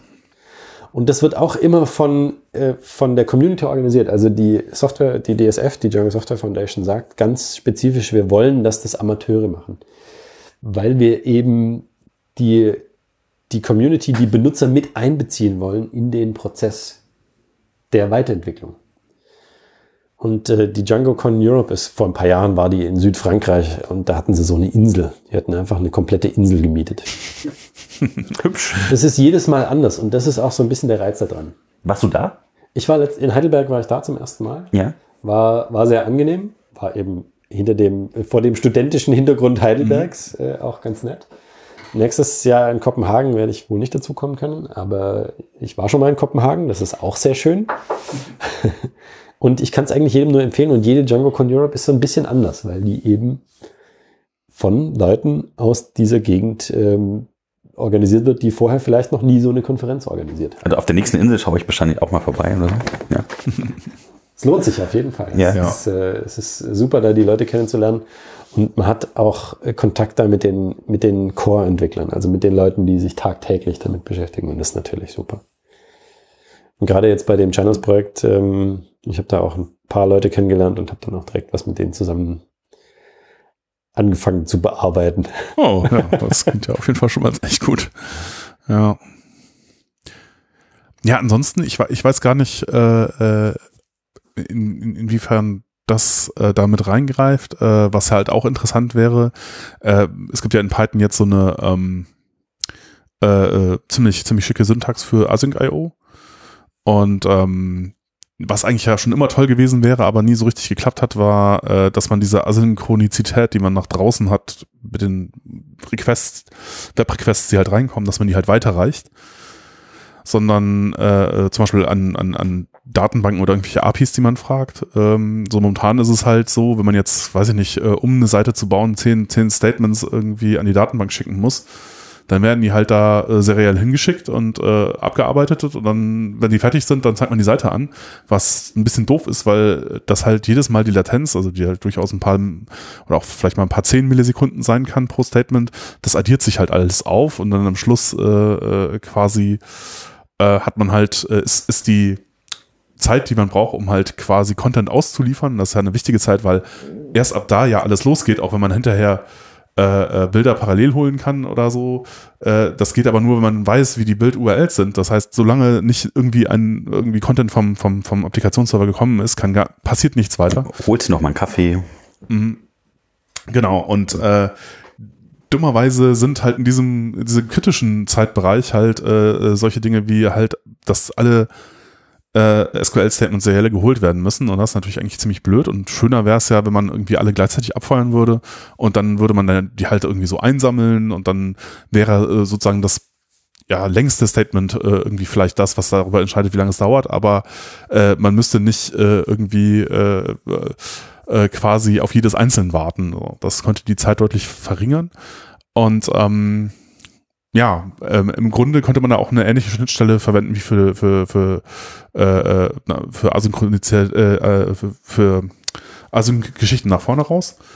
Und ähm, da weiß ich gar nicht, ob es, und bisher war das halt immer problematisch, weil man kann es halt irgendwie mit den vielen unterschiedlichen Geschichten, die es in Python da gibt, machen. Man kann Threads nehmen, man kann halt irgendwie Twisted nehmen oder so, aber. Freedo habe ich letztens kennengelernt. Ja, das ist auch, das ist voll super, aber ähm, äh, äh, ja, äh, im, im, Grunde jetzt hätte man halt die Möglichkeit zu sagen, okay, da wir jetzt dann eine Syntax für haben, dann machen wir das einfach so. Und das wäre natürlich auch eine interessante Geschichte. Ich weiß auch, dass Flask äh, irgendwie, dass da zumindest ein Projekt gibt, das versucht, Flask dahin umzubauen, dass es halt alles Async.io kompatibel sozusagen ist. Und äh, bei Django weiß ich jetzt gar nicht wieder, wie weit das ist oder ob es da überhaupt Bestrebungen gibt. Ähm, aber sowas wäre natürlich auch sehr nett. Keine Ahnung. Ja. Ja, wüsste ich jetzt auch nicht, Freihand, aber es hört sich so an, als ob du mal ein äh, Enhancement Proposal einreichen ah. solltest. Und vielleicht ein Fellowship beantragen, dass du auch ja. was hm. Ja. Tja, tja, tja. Ist wahrscheinlich auch nicht so einfach, muss man sagen. ja, gut, aber wenn es einfach wäre, dann wäre es auch langweilig. Hätte ja auch schon wahrscheinlich jemand gemacht, ja. Ja, ja. Wir machen es nicht, weil es einfach ist, sondern wir machen es, weil es schwer ist. Ja. ja. Ja, was, was gibt es noch so an, an interessanten äh, äh, Django-Themen? Ach ja, vielleicht sollte man das auch noch erwähnen. Äh, genau, ähm, die Art, wie dieser, dieser äh, Podcast publiziert wird, also da habe ich genau natürlich auch gedacht, so, okay, äh, wenn ich, wenn ich da jetzt schon äh, irgendwie Django äh, entwickle, dann ist es ja eigentlich, wäre es ja jetzt eigentlich schon ziemlich äh, beschämend, irgendwie WordPress zu nehmen, um einen Podcast zu veröffentlichen. Und äh, dann habe ich halt mein, mein, mein kleines Blogmodul genommen, das, äh, das ich mal irgendwann geschrieben habe und äh, da jetzt auch so Podcast-Funktionalität äh, äh, rein, reingedengelt und ähm, äh, mal gucken, wie weit das, äh, wie weit das trägt. Äh, ähm, aber äh, das war alles gar nicht so schwierig. Ne? Also zum Beispiel, wo ein Django da schon sehr hilft bei, ist, dass äh, es gibt so ein äh, äh Feed, ähm, Syndication Feed äh, äh, App. Also Django selbst enthält einige Apps, unter anderem halt Admin oder, oder Contrib, äh, also Authentication und so Zeugs. Und halt auch ein, ein Feed Syndication Framework, mit dem man halt Feeds generieren kann. Und das ist natürlich total hilfreich, äh, wenn man das halt nicht selber machen muss, weil das ist irgendwie ziemlich, äh, ziemlich fies. Und ähm, ja, das äh, das, das war eigentlich sehr angenehm. Was natürlich irgendwie, was, was immer noch ein Problem ist, ist, dass man dann halt irgendwie so diverse Feinheiten berücksichtigen muss. Man muss halt gucken, oh, äh, wenn ich jetzt äh, das auf dem eigentlich einzig relevanten äh, Katalog, im einzig relevanten Katalog veröffentlichen will, das ist halt der iTunes äh, Podcast, das iTunes Podcast Verzeichnis, dann gibt es halt noch so ein paar Spezialattribute, äh, die halt iTunes haben will und die müssen halt richtig gesetzt sein und das will halt die Bilder in einem bestimmten Format haben oder das, das Artwork zu dem Podcast. Und ähm, ja, Kategorien müssen ein bestimmtes Format haben und so Dinge. Ähm, da habe ich jetzt mal so ein bisschen knabbern müssen, aber so äh, einfach nur, dass man dann äh, RSS oder Atom-Feed hat, wo die, wo die Episoden äh, äh, quasi äh, drinstehen, das war relativ einfach. Ne? Das war auch sowieso bei dem, bei dem Blog-Teil war das halt sehr simpel. Das waren halt irgendwie, keine Ahnung, 15 Zeilen Code oder so und dann gab es einen RSS-Feed zu den, zu den äh, Blogposts. Das heißt, wenn ihr euren eigenen Podcast machen könnt, könnt ihr jetzt demnächst äh, Jochens Modul dafür verwenden. Ja, kann man tatsächlich. Äh, also sag mal so, das ist halt nicht äh, äh, gut dokumentiert und ähm, ähm, wahrscheinlich alles irgendwie noch ein bisschen experimentell, aber so, ja, benutzen kann man das schon, wenn man äh, bisschen furchtlos ist. und, und, und nicht aufgibt, wenn, wenn Ein Bastler nicht, sagt. Ja, es ist ein bisschen was für Bastler, muss man schon sagen, ja. Mhm. Ja. Genau, und das ist natürlich dann auch eine gute Gelegenheit, um immer wieder was über äh, Django zu erzählen, wenn da äh, irgendwelche Probleme aufgetaucht sein sollten oder äh, irgendwelche schönen, eleganten Lösungen möglich werden. Ja. Also ich, äh, ja, ähm, ich bin da, ich bin da eigentlich durchaus angetan. Also auch die, die Erfahrungen irgendwie mit dem, mit dem Blogschreiben in Django, das war auch eigentlich alles sehr, sehr nett. Äh, ähm, ja, man kann, man kommt, aber was auch interessant ist, ist halt, äh, ist es auf der einen Seite halt sehr, sehr viel da schon, was man verwenden kann. Wenn man jetzt aber tiefer bohrt, dann kommt man auch immer relativ schnell an, an, an Stellen, wo man sich sagt, so, ja, da gibt's noch nichts, das hat noch nie jemand irgendwie. Und das ist halt schon so, äh, also zum Beispiel bei den Bildern wieder, also vielleicht gibt's da auch was, oder ich weiß und ich weiß es einfach noch nicht, das kann natürlich auch sein. Aber ähm, äh, dieses Django Image Kit löst in gewisser Weise ein Problem, halt dieses äh, Vorberechnen der der äh, unterschiedlichen Bildgrößen. Aber wie es das tut, ist halt nicht so richtig toll. Und da gibt es dann wieder, soweit ich weiß, nix. Also äh, es gibt da ja äh, tolle Möglichkeiten. Es gibt so äh, ähm, LibJPEG Turbo oder äh, Mods JPEG, die halt ungefähr nochmal so mindestens ein Drittel äh, die Bilder kleiner machen bei gleicher Qualität oder auch dafür sorgen, dass wenn ein Bild angezeigt wird und das geladen wird, dann werden halt zuerst grobe Geschichten angezeigt und dann halt feinere Sachen. So äh, das kann man mit JPEG halt irgendwie machen. Und ähm, ja, ähm, defaultmäßig wird aber Pillow verwendet. Pillow verwendet irgendwie unten drunter Image Magic oder so. Und das ist alles nicht richtig optimal. Also da kann man zwar angeben, wie, groß, wo, wie hoch die Qualität sein soll, aber äh, die Bilder sind halt nicht so klein, wie sie sein könnten, was äh, für die meisten Leute vielleicht kein, kein großes Problem sein wird, aber wenn man jetzt irgendwie ein paar tausend Bilder hat, dann macht das da durchaus was aus. Oder ich habe mal so ein, ich habe ich hab auch einen ein Blog mit relativ vielen Bildern drin und war dann irgendwie, dachte, dann hörte ich immer so Klagen von Leuten, die sich das angeguckt haben. Äh, das dauert immer so lange. Ich habe das gar nicht so gemerkt. Gut, ich habe hier irgendwie so 100 Mbit, was jetzt auch nicht so furchtbar schnell ist, aber da, da ging das eigentlich ganz flüssig. Und dann habe ich halt immer so in den äh, äh die Debug-Tuber geguckt und so und gesehen, so, oh, äh, so die ersten fünf Artikel holen mit vielen Bildern drin, das sind halt so 200 MB wenn man sich das auf dem Handy auf Edge anguckt, dann kann ich mir durchaus vorstellen, dass das ein bisschen langsam ist. Ähm, ja, äh, und da, da wäre es schon schön, wenn man da halt tatsächlich äh, äh, quasi defaultmäßig äh, auch irgendwie äh, gute Ergebnisse bekommt, aber das ist halt äh, irgendwie äh, momentan jedenfalls noch nicht so. Und da wäre es natürlich auch interessant, wenn da äh, also man, man, man stößt relativ schnell auf, auf Ecken, wo man eigentlich was verbessern könnte, wenn man dann mal Zeit hat und ähm, ja. Tja. Johannes, wo ist dein größter Struggle? Das, das, das ist wie beim Jochen, das sind die Details. Ähm, man kommt sehr schnell so zu den 95 Prozent des Projektes, die eigentlich so smooth sailing sind, die man am ersten Tag durchkriegt. Und an den letzten 5 Prozent arbeiten wir dann die nächsten zwei Jahre. Also es ist es, es ist schwierig zu sagen, welcher Bereich am schwierigsten ist, weil es eben oft an diesen ganz kleinen Details hängen bleibt. Hast du da was selber für gebaut, was du irgendwo mal offengestellt hast? Es gibt so ein paar Sachen, die ich, die ich mal gebaut habe und offengestellt habe. Oh, erzähl ähm, mal. Ist, die sind alle schon etwas älter. ähm, die meisten Sachen, die ich in den letzten Jahren gemacht habe, waren eben für Kunden. Und dann ist es schwierig, äh, denen zu sagen, hier, ich habe äh, so und so viele Stunden dafür abgerechnet. Wie wäre es, wenn wir das jetzt der Welt für umsonst geben? Deshalb sind die meisten Sachen, die ich in den letzten Jahren gemacht habe, eben hinter, hinter Gittern. Die müssen leider hinter Gittern bleiben. Eine Sache, die ich vor Jahren mal in Python gemacht habe, äh, ist eine Bibliothek für Kommandozeilenaufrufe. Hat jetzt mit, überhaupt gar nichts mit Django zu tun. Ähm, Verlinken wir natürlich auch in den Show Notes. Natürlich, Kommandier heißt die Bibliothek, beste Kommandozeilenbibliothek, die es gibt. Ähm, weil es einfach ein Problem war, was mich gestört hat. Ich wollte gerne einfache Programme mit der Kommandozeile ansprechen oder eine ansprechende Kommandozeile anbieten können. Und die Lösungen, die es gab, haben mich alle nicht überzeugt. Also habe ich meine eigene gemacht. Das, das ist so ein bisschen das, was man, was von einem erwartet wird und was man natürlich dann auch gerne macht, weil, weil man ja nicht der Einzige ist, der dieses Problem hat. Vor Jahren hat äh, der Python Package Index immer noch Downloadzahlen angezeigt und die sahen eigentlich schon immer ganz gut aus für meine kleine Bibliothek. Inzwischen zeigen sie die nicht mehr an. Ähm, ich weiß also nicht, wie viele Leute das verwenden oder nicht. Ähm, aber so ein kleines bisschen Validierung kriegt man da schon von der Gemeinde zurück. Okay, klingt spannend, sehr schön nützlich. Ja.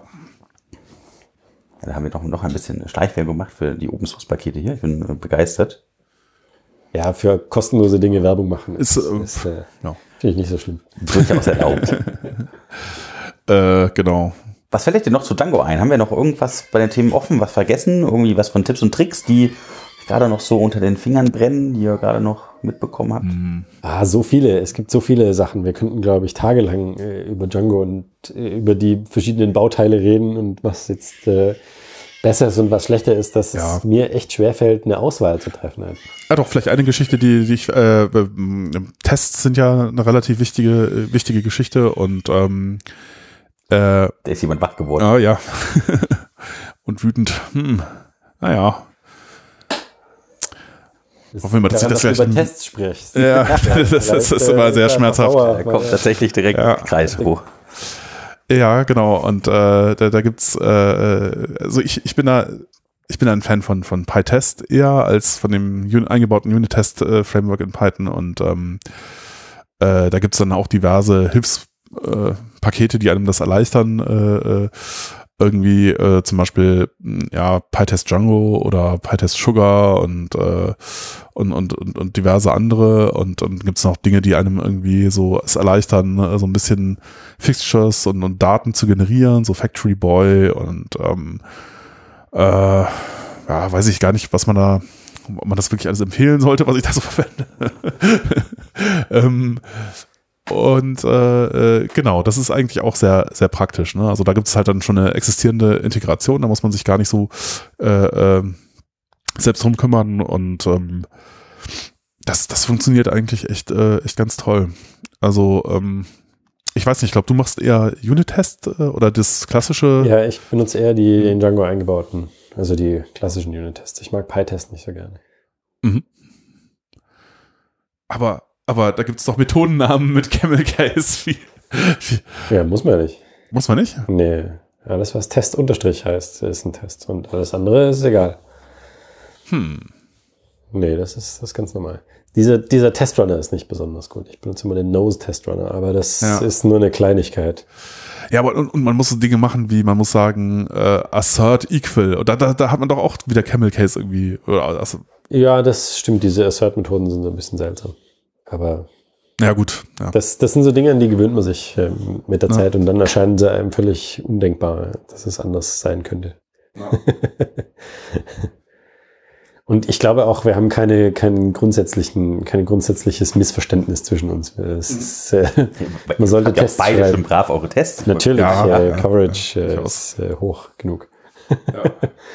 ähm, und ob die, ob die Assert-Methode jetzt Assert Equal heißt oder Assert Equals oder Assert Unterstrich Equal oder was weiß ich, wie sie bei, bei PyTest heißen mag. Da ist es einfach nur assert. Und dann sagt man irgendwie das eine gleich gleich das andere oder so. Und dann war's Ja, das kannst du aber im Unit-Test prinzipiell auch machen. Ja? Aber dann kannst du halt nicht unterscheiden zwischen, du wolltest, dass da ein Fehler passiert oder du wolltest nicht, dass ein Fehler passiert. Aber das, das sind auch da wieder nur Detailthemen. Ob das jetzt so oder so äh, ausschaut, ist, glaube ich, gar nicht so wichtig. Ja. Aber, Ja, aber, aber wir, wir kehren wieder zurück zu diesem Thema, was wir vorhin äh, hatten. Jeder hat so seine Präferenzen und mit der Zeit findet man halt so die Sachen, die man am liebsten benutzt. So die ausgelatschten Wege, die dann immer tiefer werden, weil man immer wieder durchstiefelt. Ja. Und dann kann man nie wieder was Neues anfangen. Ja, Ich hoffe, dass wir uns genügend Flexibilität erhalten haben, um doch immer noch neue Sachen anfangen zu können. ja, immer neu lernen. Agile heißt ja auch äh, ganz wenig wissen und immer wieder von neu anfangen und Ganz, ganz wenig Wissen, weiß ich nicht, ob das so eine super Idee ist. Oder eine naja, also man kann sich immer wieder neue Bausteine suchen und dann. Ach ja, viel Software, die man so kennt, fühlt sich schon so an, als ob die Mhm. einfach ganz mit ganz wenig Wissen gestartet sind. Ja, das, das stimmt natürlich auch. Ja. Aber also, aber was man generell sagen kann, ist also testen, testen. Wenn man das nicht macht, das ist eine sehr gute Idee. Ich habe früher immer gedacht, äh, irgendwie so die, äh, ja, ich bin halt eher so jemand, der, der mehr so auf der, äh, ich habe, ich habe früher eher Backend oder ich, ich komme aus ganz ursprünglich aus der Systemadministration und dann ähm, irgendwie über Datenbanken und dann bin ich immer weiter in dieses Programmieren reingerutscht. Aber am Anfang habe ich irgendwie eher kurze Sachen geschrieben und fand das immer viel einfacher, wenn das irgendwie so ein Skripte waren, die nur so auf einer Bildschirmseite passen oder vielleicht ein paar hundert Zeilen haben oder so. Das war, das, das, da habe ich mich wohlgefühlt, weil das war etwas, was kann man halt so komplett überblicken. Und wenn da sich irgendwas dran ändern soll, dann kann man das auch tun, ohne dass es hinterher schief geht.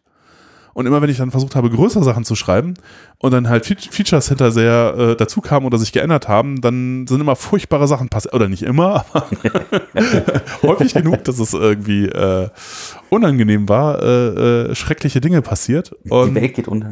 Ja, ja. ja, äh, so, äh, und, und seit, seit ich irgendwie Tests schreibe, ist das eigentlich nicht mehr so schlimm. Seitdem. So schlimm. es, es ist immer das noch passiert so. leider immer noch, ja. Das ist, äh, so ganz lässt sich das nicht verhindern, aber es ist, äh, äh, ich, ich fühle mich jetzt wohl dabei, auch, auch längere Sachen zu schreiben, auch wenn ich jetzt nicht mehr quasi die Details anderer äh, äh, Module oder anderer Apps, die ich mal, äh, die, die da auch noch Dinge tun, ja, wenn ich die nicht mehr so verstehe oder auch lange nicht mehr dran gearbeitet habe, dann habe ich jetzt nicht mehr so ein Problem, irgendwas zu ändern, was die betrifft. Ja, wenn ich hinterher die Tests durchlaufen lasse und die sehen gut aus, dann kann ich mir schon relativ sicher sein, dass da nichts total Schreckliches passieren wird. Ähm, und wenn man das halt nicht hat, dann hat man ein großes Problem, weil wenn man Tests hat, dann weiß man, wenn man ein Update macht oder wenn man jetzt eine Version von einer Bibliothek ändert oder man ändert irgendwas völlig harmloses, von dem man denkt, das kann eigentlich überhaupt keine Auswirkungen auf irgendwas anderes haben.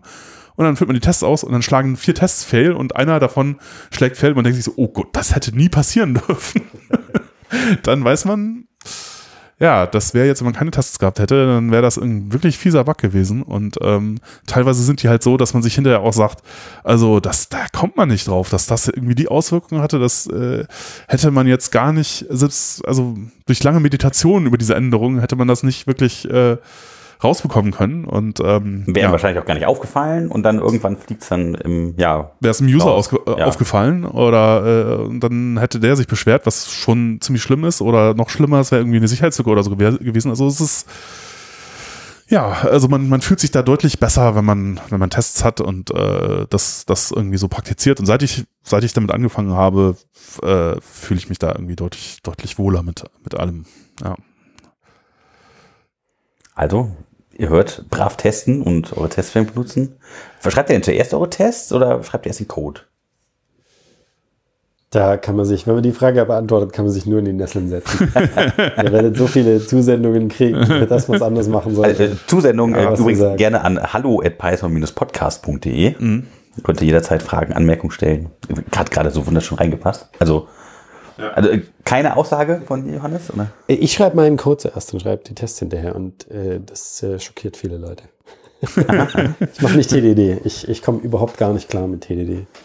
CD ist Test-Driven Development. Genau, Test-Driven Development heißt, ähm, man schreibt zuerst Tests und ausschließlich Tests und dann schreibt man ganz genau so viel Code, dass diese Tests erfolgreich werden und nicht mehr. Und die Idee des, dahinter ist eben, dass man immer automatisch 100% Test-Coverage hat. Alles, was man an Code geschrieben hat, ist automatisch getestet. Weil man den Test vorher geschrieben hat, bevor man den Code. Klingt logisch. Klingt logisch. Das Problem für mich ist, dass ähm, Tests sind etwas, auch wie der Jochen das so eben beschrieben hat, die fixieren die Funktionalität eines Programms. Ja. Die, die sorgen dafür, dass ich weiß, das funktioniert genau auf diese Art und Weise. Ich weiß aber oft gar nicht, wie ein Programm funktionieren soll, wenn ich anfange, das zu schreiben. Und dann fällt es mir sehr schwer, diesen Test dafür zu schreiben, wenn ich noch gar nicht weiß, wie ich es dann tatsächlich machen möchte. Wie ich denn möchte, dass es am Ende ausschaut. Und deshalb äh, fange ich üblicherweise an, Code zu schreiben und dann hat man halt irgendwie so ein paar Sachen umgesetzt und dann fange ich an, die Tests dazu zu schreiben und dann ähm, eben sozusagen das so weit aufzubohren, dass alles drin ist, was ich haben möchte und die Tests. Also, was ist denn das Gegenargument? Wäre das dann, äh, du bist nicht kreativ genug, dir vor die Tests auszudenken, oder wäre das dann, äh, ja, hinterher wirst du dann zu faul und die Tests fehlen am Ende? Nee, ich glaube, es, es, es ist einfach nur ein gewisser Arbeitsmodus, der, der, der eben zu manchen Leuten passt und der zu manchen Leuten nicht passt. Und ähm, ich, ich, ich bin immer sehr beeindruckt, wenn Leute TDD machen und wenn die das zeigen. Und ich weiß auch, dass das super gut funktioniert, weil die Vorteile eben da sind. Ja, man hat eben immer Tests geschrieben, mhm. bevor man Code überhaupt schreibt. Also aller Code, den man schreibt, ist getestet automatisch. Heißt auch nicht, dass man, dass der 100% failsafe ist, aber man kann auf jeden Fall sicher sein, dass die Dinge, die man in die Tests geschrieben hat, so funktionieren. Äh, wie sie funktionieren sollen. Hm. Wie machst du das, Jochen? Äh, ich muss gestehen, tatsächlich genauso quasi. also, äh, äh, ja, ich habe mir auch schon häufiger mal, oder ich habe es auch tatsächlich schon probiert, irgendwie zuerst die Tests zu schreiben und dann den Code, aber also es gibt da eben zwei Dinge für mich. Also eine Sache ist halt äh, auch, äh, dass ich oft nicht weiß, wo es hingehen soll. Und ähm, ich fange sogar, das ist auch vielleicht noch eine ganz interessante Empfehlung, äh, oft auch gar nicht äh, jetzt tatsächlich in einem Modul anzuschreiben, wenn ich irgendwas schreibe, so also äh, quasi in, einem, in einer Django-App, so ein Django-Projekt oder eine Django-Applikation besteht üblicherweise aus einer Reihe von Django-Apps, die man halt schreibt. Und dann gibt's halt Third-Party-Apps, die man sich von irgendwo importiert, wenn man es installiert hat. Und dann gibt's halt welche, die man selber schreibt. Also User-Verwaltung ist üblicherweise ein Teil, ne, und dann kann halt irgendwie, keine Ahnung, äh, ein bestimmter Teil der Webseite kann halt irgendwie ein anderer Teil sein oder so. Ähm, und ähm, ja, üblicherweise schreibt man halt in diesen Apps irgendwas, wenn man, wenn man jetzt eine Django-Applikation äh, äh schreibt. Aber oft, wenn ich, wenn ich nicht weiß, wie das, wie ich das, wie ich überhaupt irgendwas machen möchte, dann mache ich nicht das, sondern ich schreibe Sachen in einem Notebook. Äh, das ist äh, Das ist auch dein Hintergrund, der da durchkommt. Ja, ja, natürlich. Also ich mache ich mach halt äh, eher, eher so äh, eigentlich noch mehr äh, als Django so Data Science. Ein Notebook, du meinst ein Jupyter-Notebook? Genau, ein Jupyter-Notebook. Ähm, da gibt es auch ein, ein, sehr empfehlenswertes Paket, nennt sich äh, äh, Django Extensions. Äh, da sind einige schöne Sachen dabei, unter anderem halt ein Entwicklungsserver, der einen eingebauten Debugger hat, wo man dann halt direkt im Traceback quasi eine Debug-Shell bekommt. Äh, äh, da äh, gibt's gibt's noch andere Dinge, Shell Plus, wo dann halt diverse Imports schon mit drin sind. Äh, was das Ding auch hat, ist, äh, man kann halt ähm, äh, äh, Shell Plus minus minus Notebook oder so starten und dann wird ein Notebook-Server hochgefahren und zwar mit einer Django Shell. Und dann hat man halt all den Kram, den man in Shell Plus hat, halt in einem Jupyter Notebook. Und das ist halt sehr nett. Und dann kann man halt einfach mal hingehen und mit den Dingen spielen und einfach mal so Sachen so äh, sketchmäßig implementieren und gucken, ob es funktioniert. Und erst wenn ich weiß, okay, so, so funktioniert das irgendwie, was ich vorhabe, äh, schreibe ich das quasi tatsächlich in eine Django-App rein und äh, äh, gut, es gibt, es gibt Dinge, bei, bei denen geht es nicht anders, jetzt wenn man Oh, Gesundheit. Ja, danke. wenn, man, wenn man Modelle hat und die Datenbank ändert, ändert sich, dann, dann muss man das halt irgendwie in, in, in der Models PY machen und dann muss man halt irgendwie die Migration ausführen. Oh, Migration, das ist ja auch so ein Thema. äh, aber äh, wenn es wenn es um irgendwie Logik oder so geht, äh, äh dass die richtig funktioniert oder man einfach nur hinkriegen möchte, dass das jetzt oder wie wie wie man das elegant hinschreibt, man weiß oft nicht, wie man das elegant hinschreibt und dann, wenn man Sachen ausprobiert, dafür ist ein Notebook echt total super. Kann man halt so lange probieren, bis es bis es geht, muss muss nicht dauernd irgendwie sich darum kümmern, dass man auf der Webseite ist, irgendwas anklickt oder irgendwie den, den Entwicklungsserver neu startet, weil im Syntax-Error steigt er dann aus und dann muss man ihn wieder neu starten. Dann, äh, äh, das ist alles so ein bisschen langsam und im Notebook ist das alles viel schneller. Und dann, wenn es halt irgendwie funktioniert, dann übertrage ich die, die Funktionen, die ich halt im Notebook drinstehen habe, halt in, in meine äh, anderen Files und dann schreibe ich Tests halt äh, irgendwie das ist, das ist, das ist der eine Punkt. Der andere Punkt bei, bei Tests ist halt, dass äh, es Dinge gibt, die sind sehr schwer zu testen. Es bringt aber gar nicht so furchtbar viel, das zu testen. Also das ist auch sowas. Wenn man jetzt tatsächlich, ich habe auch eigentlich fast nie 100% Testabdeckung, sondern meistens eher so 70 bis 80 oder so. Äh, weil, nicht schlecht. Was, was auch nicht so schlecht ist, was halt, ja, es ist halt irgendwo, ist, ich weiß nicht genau, wo der Sweet Spot ist. Vielleicht ist er bei noch ein bisschen mehr, vielleicht ist er bei ein bisschen, bisschen weniger. Ähm, ich finde es ist halt im Grunde äh, wichtig, dass man so viele Tests hat, dass einem, wenn was schief geht, das auffällt. Aber wenn man jetzt so viele Tests hat, auch wenn man so viel Zeit in den Tests verbringt, hat man halt das Problem, dass man sich dann schon sehr, sehr festgelegt hat und das hinterher schwer ändern kann. Ähm, und die Frage ist, ist das wert? Ja, wenn das halt gar nicht mehr so viele Fehler fängt, weil ich irgendwie anfange, äh, weiß ich nicht, also Dinge, die ich selten teste, sind halt, ist es, funktioniert das URL-Routing, ja, das, das kriege ich eigentlich auch ohne Tests mit, wenn das nicht mehr funktioniert. äh, oder auch die Tests schlagen halt, schlagen halt Fehler, die auf die entsprechenden Endpunkte gehen. Ähm, oder das Django Admin-Geschichten, die teste ich auch eigentlich eher selten. Äh, also die, die Logik schon, aber nicht, äh, ob Admin überhaupt geht. Überhaupt sollte man nicht unbedingt Sachen testen, die halt schon äh, eigene Pakete sind, weil die haben schon Tests und so. Ja, äh, und ja, für mich ist der, der Sweet Spot beim Testen eher so bei 70, 80 Prozent und äh, äh, ja, ein Test, die, die, die, die man einfach schreiben kann. Das ist ja auch mal so ein Problem, wenn die Tests zu kompliziert werden also gut, naja, manchmal schaffe ich das nicht. Manchmal schreibe ich auch Tests, die komplizierte Dinge tun und dann hinterher ärgere ich mich immer, wenn ich mir, wenn, wenn die fehlschlagen und ich dann nicht mehr weiß, was das, was testet das überhaupt? Warum macht das Ding?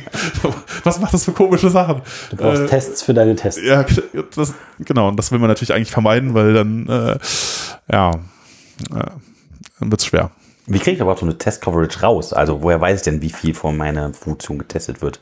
zähle ich dann einfach die Funktionen, schreibe für jede Funktion eine Testfunktion und gucke dann und dividiere dann Quotienten? Oder? Nee, da gibt es da gibt's Tools für. Ja. Also du, äh, da gibt es ein äh, Tool, das heißt Coverage. Ganz okay. kreativer Name. Und der, der, gibt einem im Wesentlichen für jede Programmzeile an, wurde die von einem Test berührt oder nicht. Ja.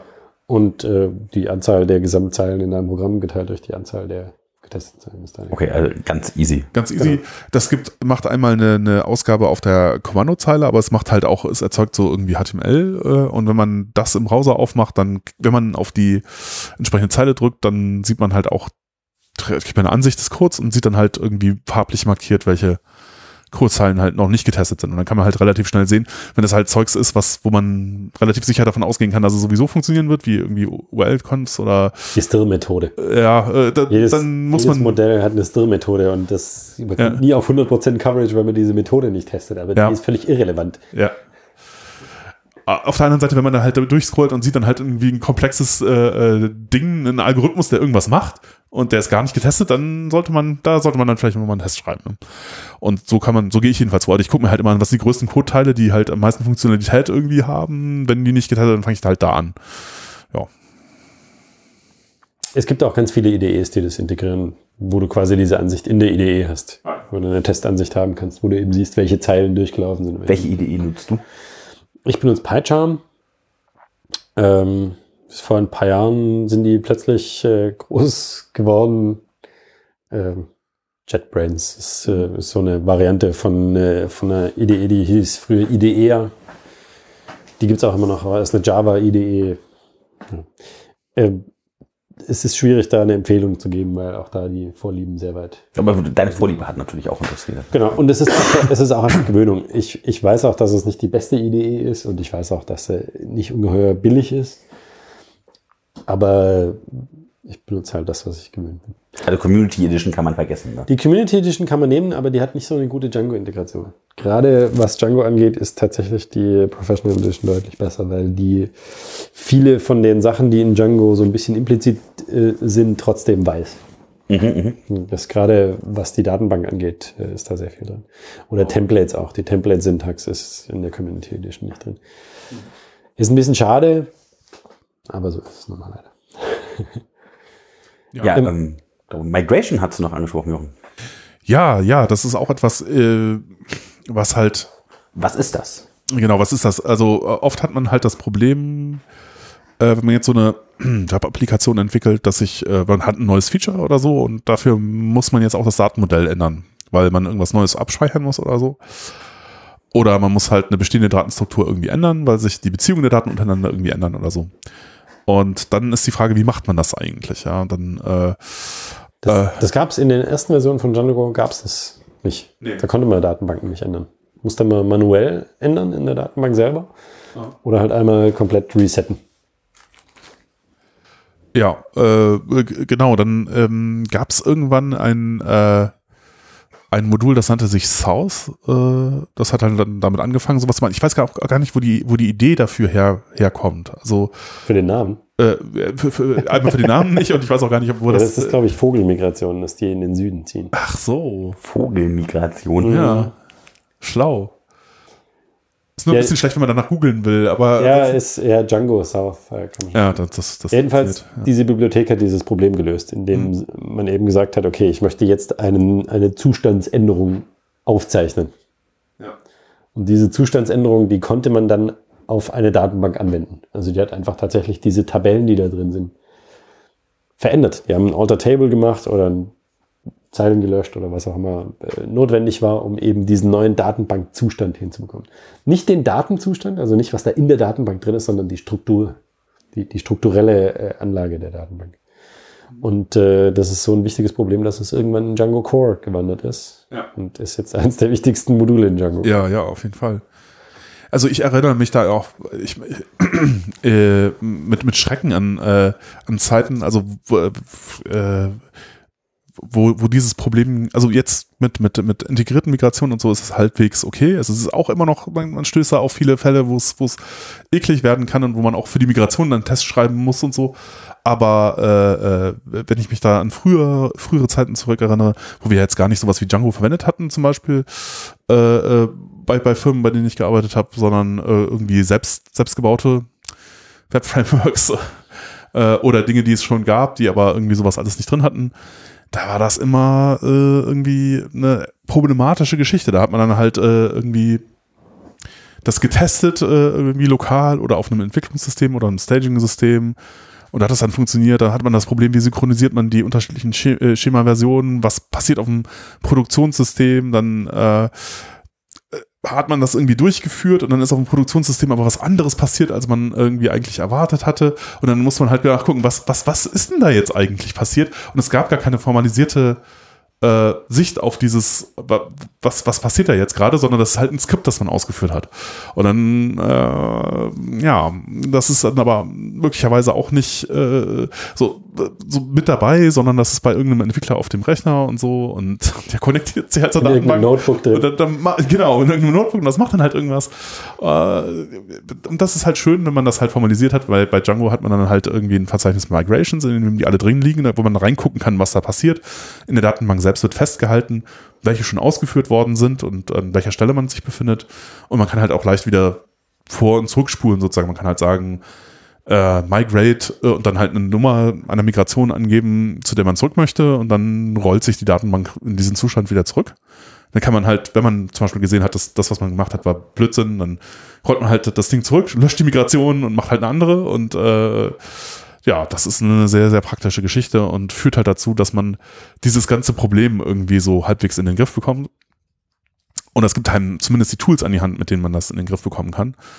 Äh, was halt in, wenn man das halt nicht so macht, sondern von Hand oder selbst gestrickt, halt doch viele böse Fallstricke für Leute bereithält äh, und die, die dann also relativ unvorbereitet reinlaufen. Ja, und das ist halt eine Geschichte, die man auf jeden Fall wissen sollte, dass das gibt. Ja. Ich glaube auch, dass äh, gerade Third-Party-Apps dadurch überhaupt erst richtig möglich wurden, Ja, dass man eben diese Migrationen mitliefern konnte. Mhm. Weil sonst immer äh, in jeder Bibliotheks-Update musstest du von Hand äh, diese Struktur anpassen. Oder eben diese Skripte haben, die das Ja. irgendwie machen und hoffen, dass die funktionieren auf deiner Datenbank. Genauso wie, bei der, wie sie bei dem Entwickler funktioniert haben.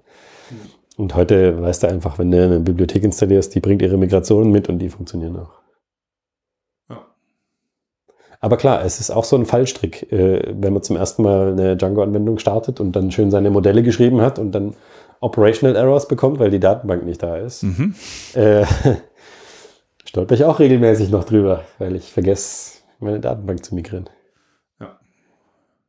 Dann gibt es keine automatische Erinnerung. Also die musst du dir dann selber. Äh Der Operational Error ist die automatische Erinnerung. ja, es hört sich auf jeden Fall so an, als könnte man Django für alles mögliche coole einsetzen. Ja. Für große Projekte, für kleine Projekte, für schmale, schlanke. Ich weiß nicht, haben wir eigentlich schon irgendwelche Beispiele genannt für äh, Django-Anwendungen, auch die man vielleicht fragen, so, ja, die man, die man vielleicht so kennt? Kennst du denn welche? Ja, ja zufällig. Ja, zufällig. Ja, aber ich kenne bestimmt auch nicht alle, aber zwar, äh, ich glaube, eine der größten äh, Django-Implementationen hat Instagram oder hat, hat Instagram Aber haben sie abgelöst, glaube Haben ich. sie abgelöst? Mhm. Oh je, dann war das jetzt kein gutes ich auch. Beispiel.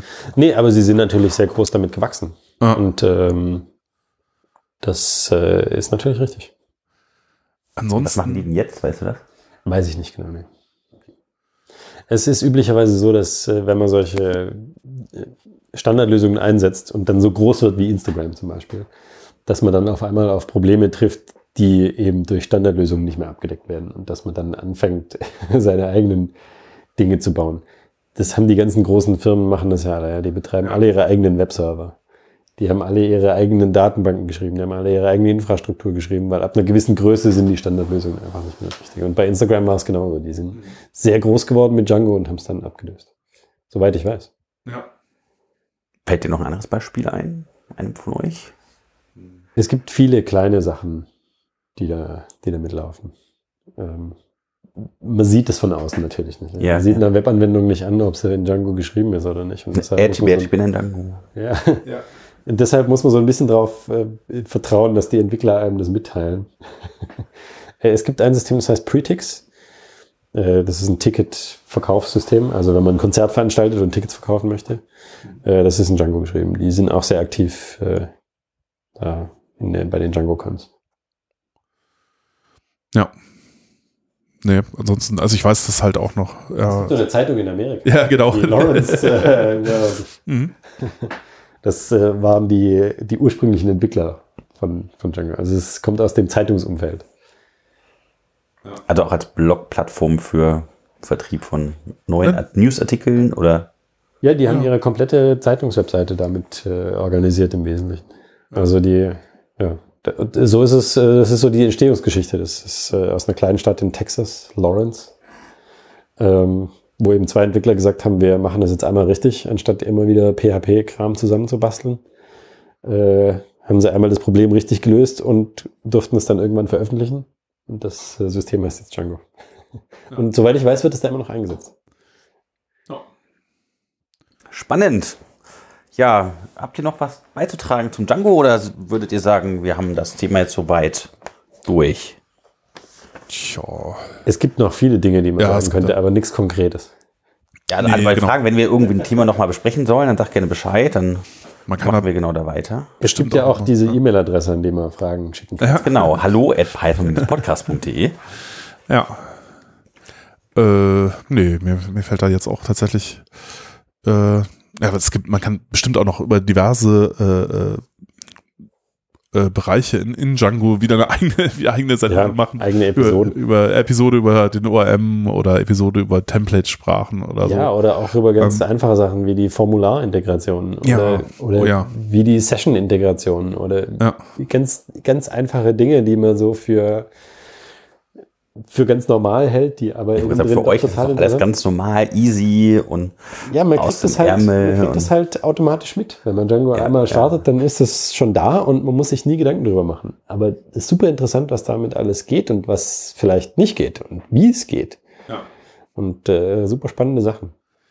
was man vielleicht noch erwähnen sollte, also dieser ganze Web-Stack, also Web ist halt so ein bisschen, was man halt leider auch immer wieder äh, sieht, das ist nicht so richtig aus einem Guss. Also wenn man sich jetzt beispielsweise anschaut, äh, wenn man mit, mit Xcode jetzt äh, iOS-Applikationen erstellt oder so, dann ist das halt auch Model View Controller, aber es ist halt eigentlich sehr, sehr schön irgendwie so gebaut, dass es halt alles äh, von dem Finger, der irgendwo draufklickt, bis zu dem Datenmodell halt alles schön ineinander greift und, und funktioniert. Das ist im Web leider alles nicht so wirklich und das fällt einem dann halt auch öfter äh, auf oder auf den Fuß, weil man halt ganz so viele unterschiedliche ja, Sprachen, äh, äh, Layer hat, die irgendwie miteinander interagieren müssen. Jetzt der Django-Teil ist jetzt sozusagen nur der, äh, der Teil der Web-Applikation, die sich jetzt auf einem Applikationsserver befindet und da irgendwie, und der Datenbankteil ist halt jetzt auch noch irgendwie mit drin, sozusagen. Aber, oder es, es rennt halt auch HTML nach vorne raus, aber es ist halt auch das HTML, also die Template selber. Ist das jetzt, ist HTML ein Teil von Django? Ja, eigentlich eher nicht. Äh, das ist eigentlich nochmal eine etwas andere Welt. Wie, wie, wie sieht das hinterher aus? Dazu braucht man dann CSS. Das ist zwar auch irgendwie in Django drin. Man kann halt, es gibt da, man kann SAS oder, oder LESS oder was auch immer man verwenden möchte, um halt äh, irgendwie das CSS von der Seite zu erzeugen. Das kann man natürlich machen. Aber wie man das jetzt macht und der Umgang damit, das ist natürlich wieder irgendwie so eine eigene, eigene Geschichte. Äh, äh, das ganze JavaScript, also der Teil der Web-Applikation, die halt auf dem Browser läuft, ist nochmal eine andere Geschichte. Die wird dann halt auch vielleicht, äh, die wird wahrscheinlich nicht mal von Django ausgeliefert, sondern von dem statischen Webserver, der halt irgendwie vor Django meistens noch davor ist und irgendwie so Reverse Proxy vor der Applikation ist für, für statische Inhalte und Dinge. Ähm, und äh, äh, ja, Typografie, äh, überhaupt wie SSL, dann die ganzen Netz, also da, da ist noch so viel Zeugs mit dabei, der halt auch eine Rolle spielt, wenn man jetzt so eine Webseite betreibt, ähm, der jetzt nicht unbedingt Teil von Django ist, da, da gibt's noch, da gibt's noch viel zu tun. Und das ist natürlich so ein Ding, also wenn man jetzt einfach nur Django äh, macht, dann hat man damit die Komplexität dieses Gesamtdings irgendwie eine Webseite betreiben noch nicht komplett abgedeckt. Also es ist ein ganz guter Teil davon, aber äh, da gibt es Machen wir halt. dazu tatsächlich nochmal eine Folge, also wie man eine Webseite Ja. komplett betreibt, so von Server und Deployment und wie man so, weiß nicht, Load Balance macht oder sowas. Kann, könnte man auf jeden Fall auch. Hat dann nicht mehr so wahnsinnig viel mit, mit Python zu tun. Unter Umständen. Gibt das nicht in Python? Doch, man kann das auch alles in Python machen, aber Ah. ich, ich mache das auch in Python. Aber Nee, viele Bereiche gehen ja dann raus auch aus, Ja. dem, aus der eigentlichen Programmierung und gehen dann in die Administration rein. Und da ist Python natürlich ein wichtiges Werkzeug, aber jetzt nicht das, worauf es läuft. Ja, ja. ja, Ja, also dann vielen Dank euch beiden hier, dass ihr äh, so schön euch unterhalten habt, mir äh, ein paar Fragen beantwortet habt, die ich so hatte. Ähm, Ja. Ich glaube, so viel zusammenfassen müssen wir gar nicht. Wir haben so ein bisschen Dango gemacht heute. Ähm, ja, das war super. Und wir haben heute noch gar nicht über Events gesprochen, aber ich kenne gerade keine, die jetzt in nächster Zeit sind, so jetzt am Jahresende. Ich weiß nicht, äh, ob euch welche einfallen. 12. Dezember ist äh, Treffen der äh, Python User Group Köln, PyCologne. Ähm, ja, jede Woche ist halt irgendwie Python Fu in, in, in Düsseldorf. PyDDF, nächstes PyDDF-Treffen ist erst wieder am 9. Januar, glaube ich. Also Treffen der Düsseldorfer Python User Group. Falls ihr eure eigenen Events promoten wollt, schreibt uns bitte Genau. eine E-Mail. Ja, ähm, natürlich, also ich meine, wir, wir kennen jetzt nur die Sachen im, im Rheinland, Düsseldorf, Köln, Umfeld. Ähm, ja, Ja, würde ich sagen. Vielen Dank, schön, dass ihr zugehört habt. Noch einen schönen Tag, morgen, Abend, wo auch immer ihr gerade seid, was ihr macht. ja, Und ja, bis zum nächsten Mal. bis zum nächsten Mal. ja, tschüss. Tschüss.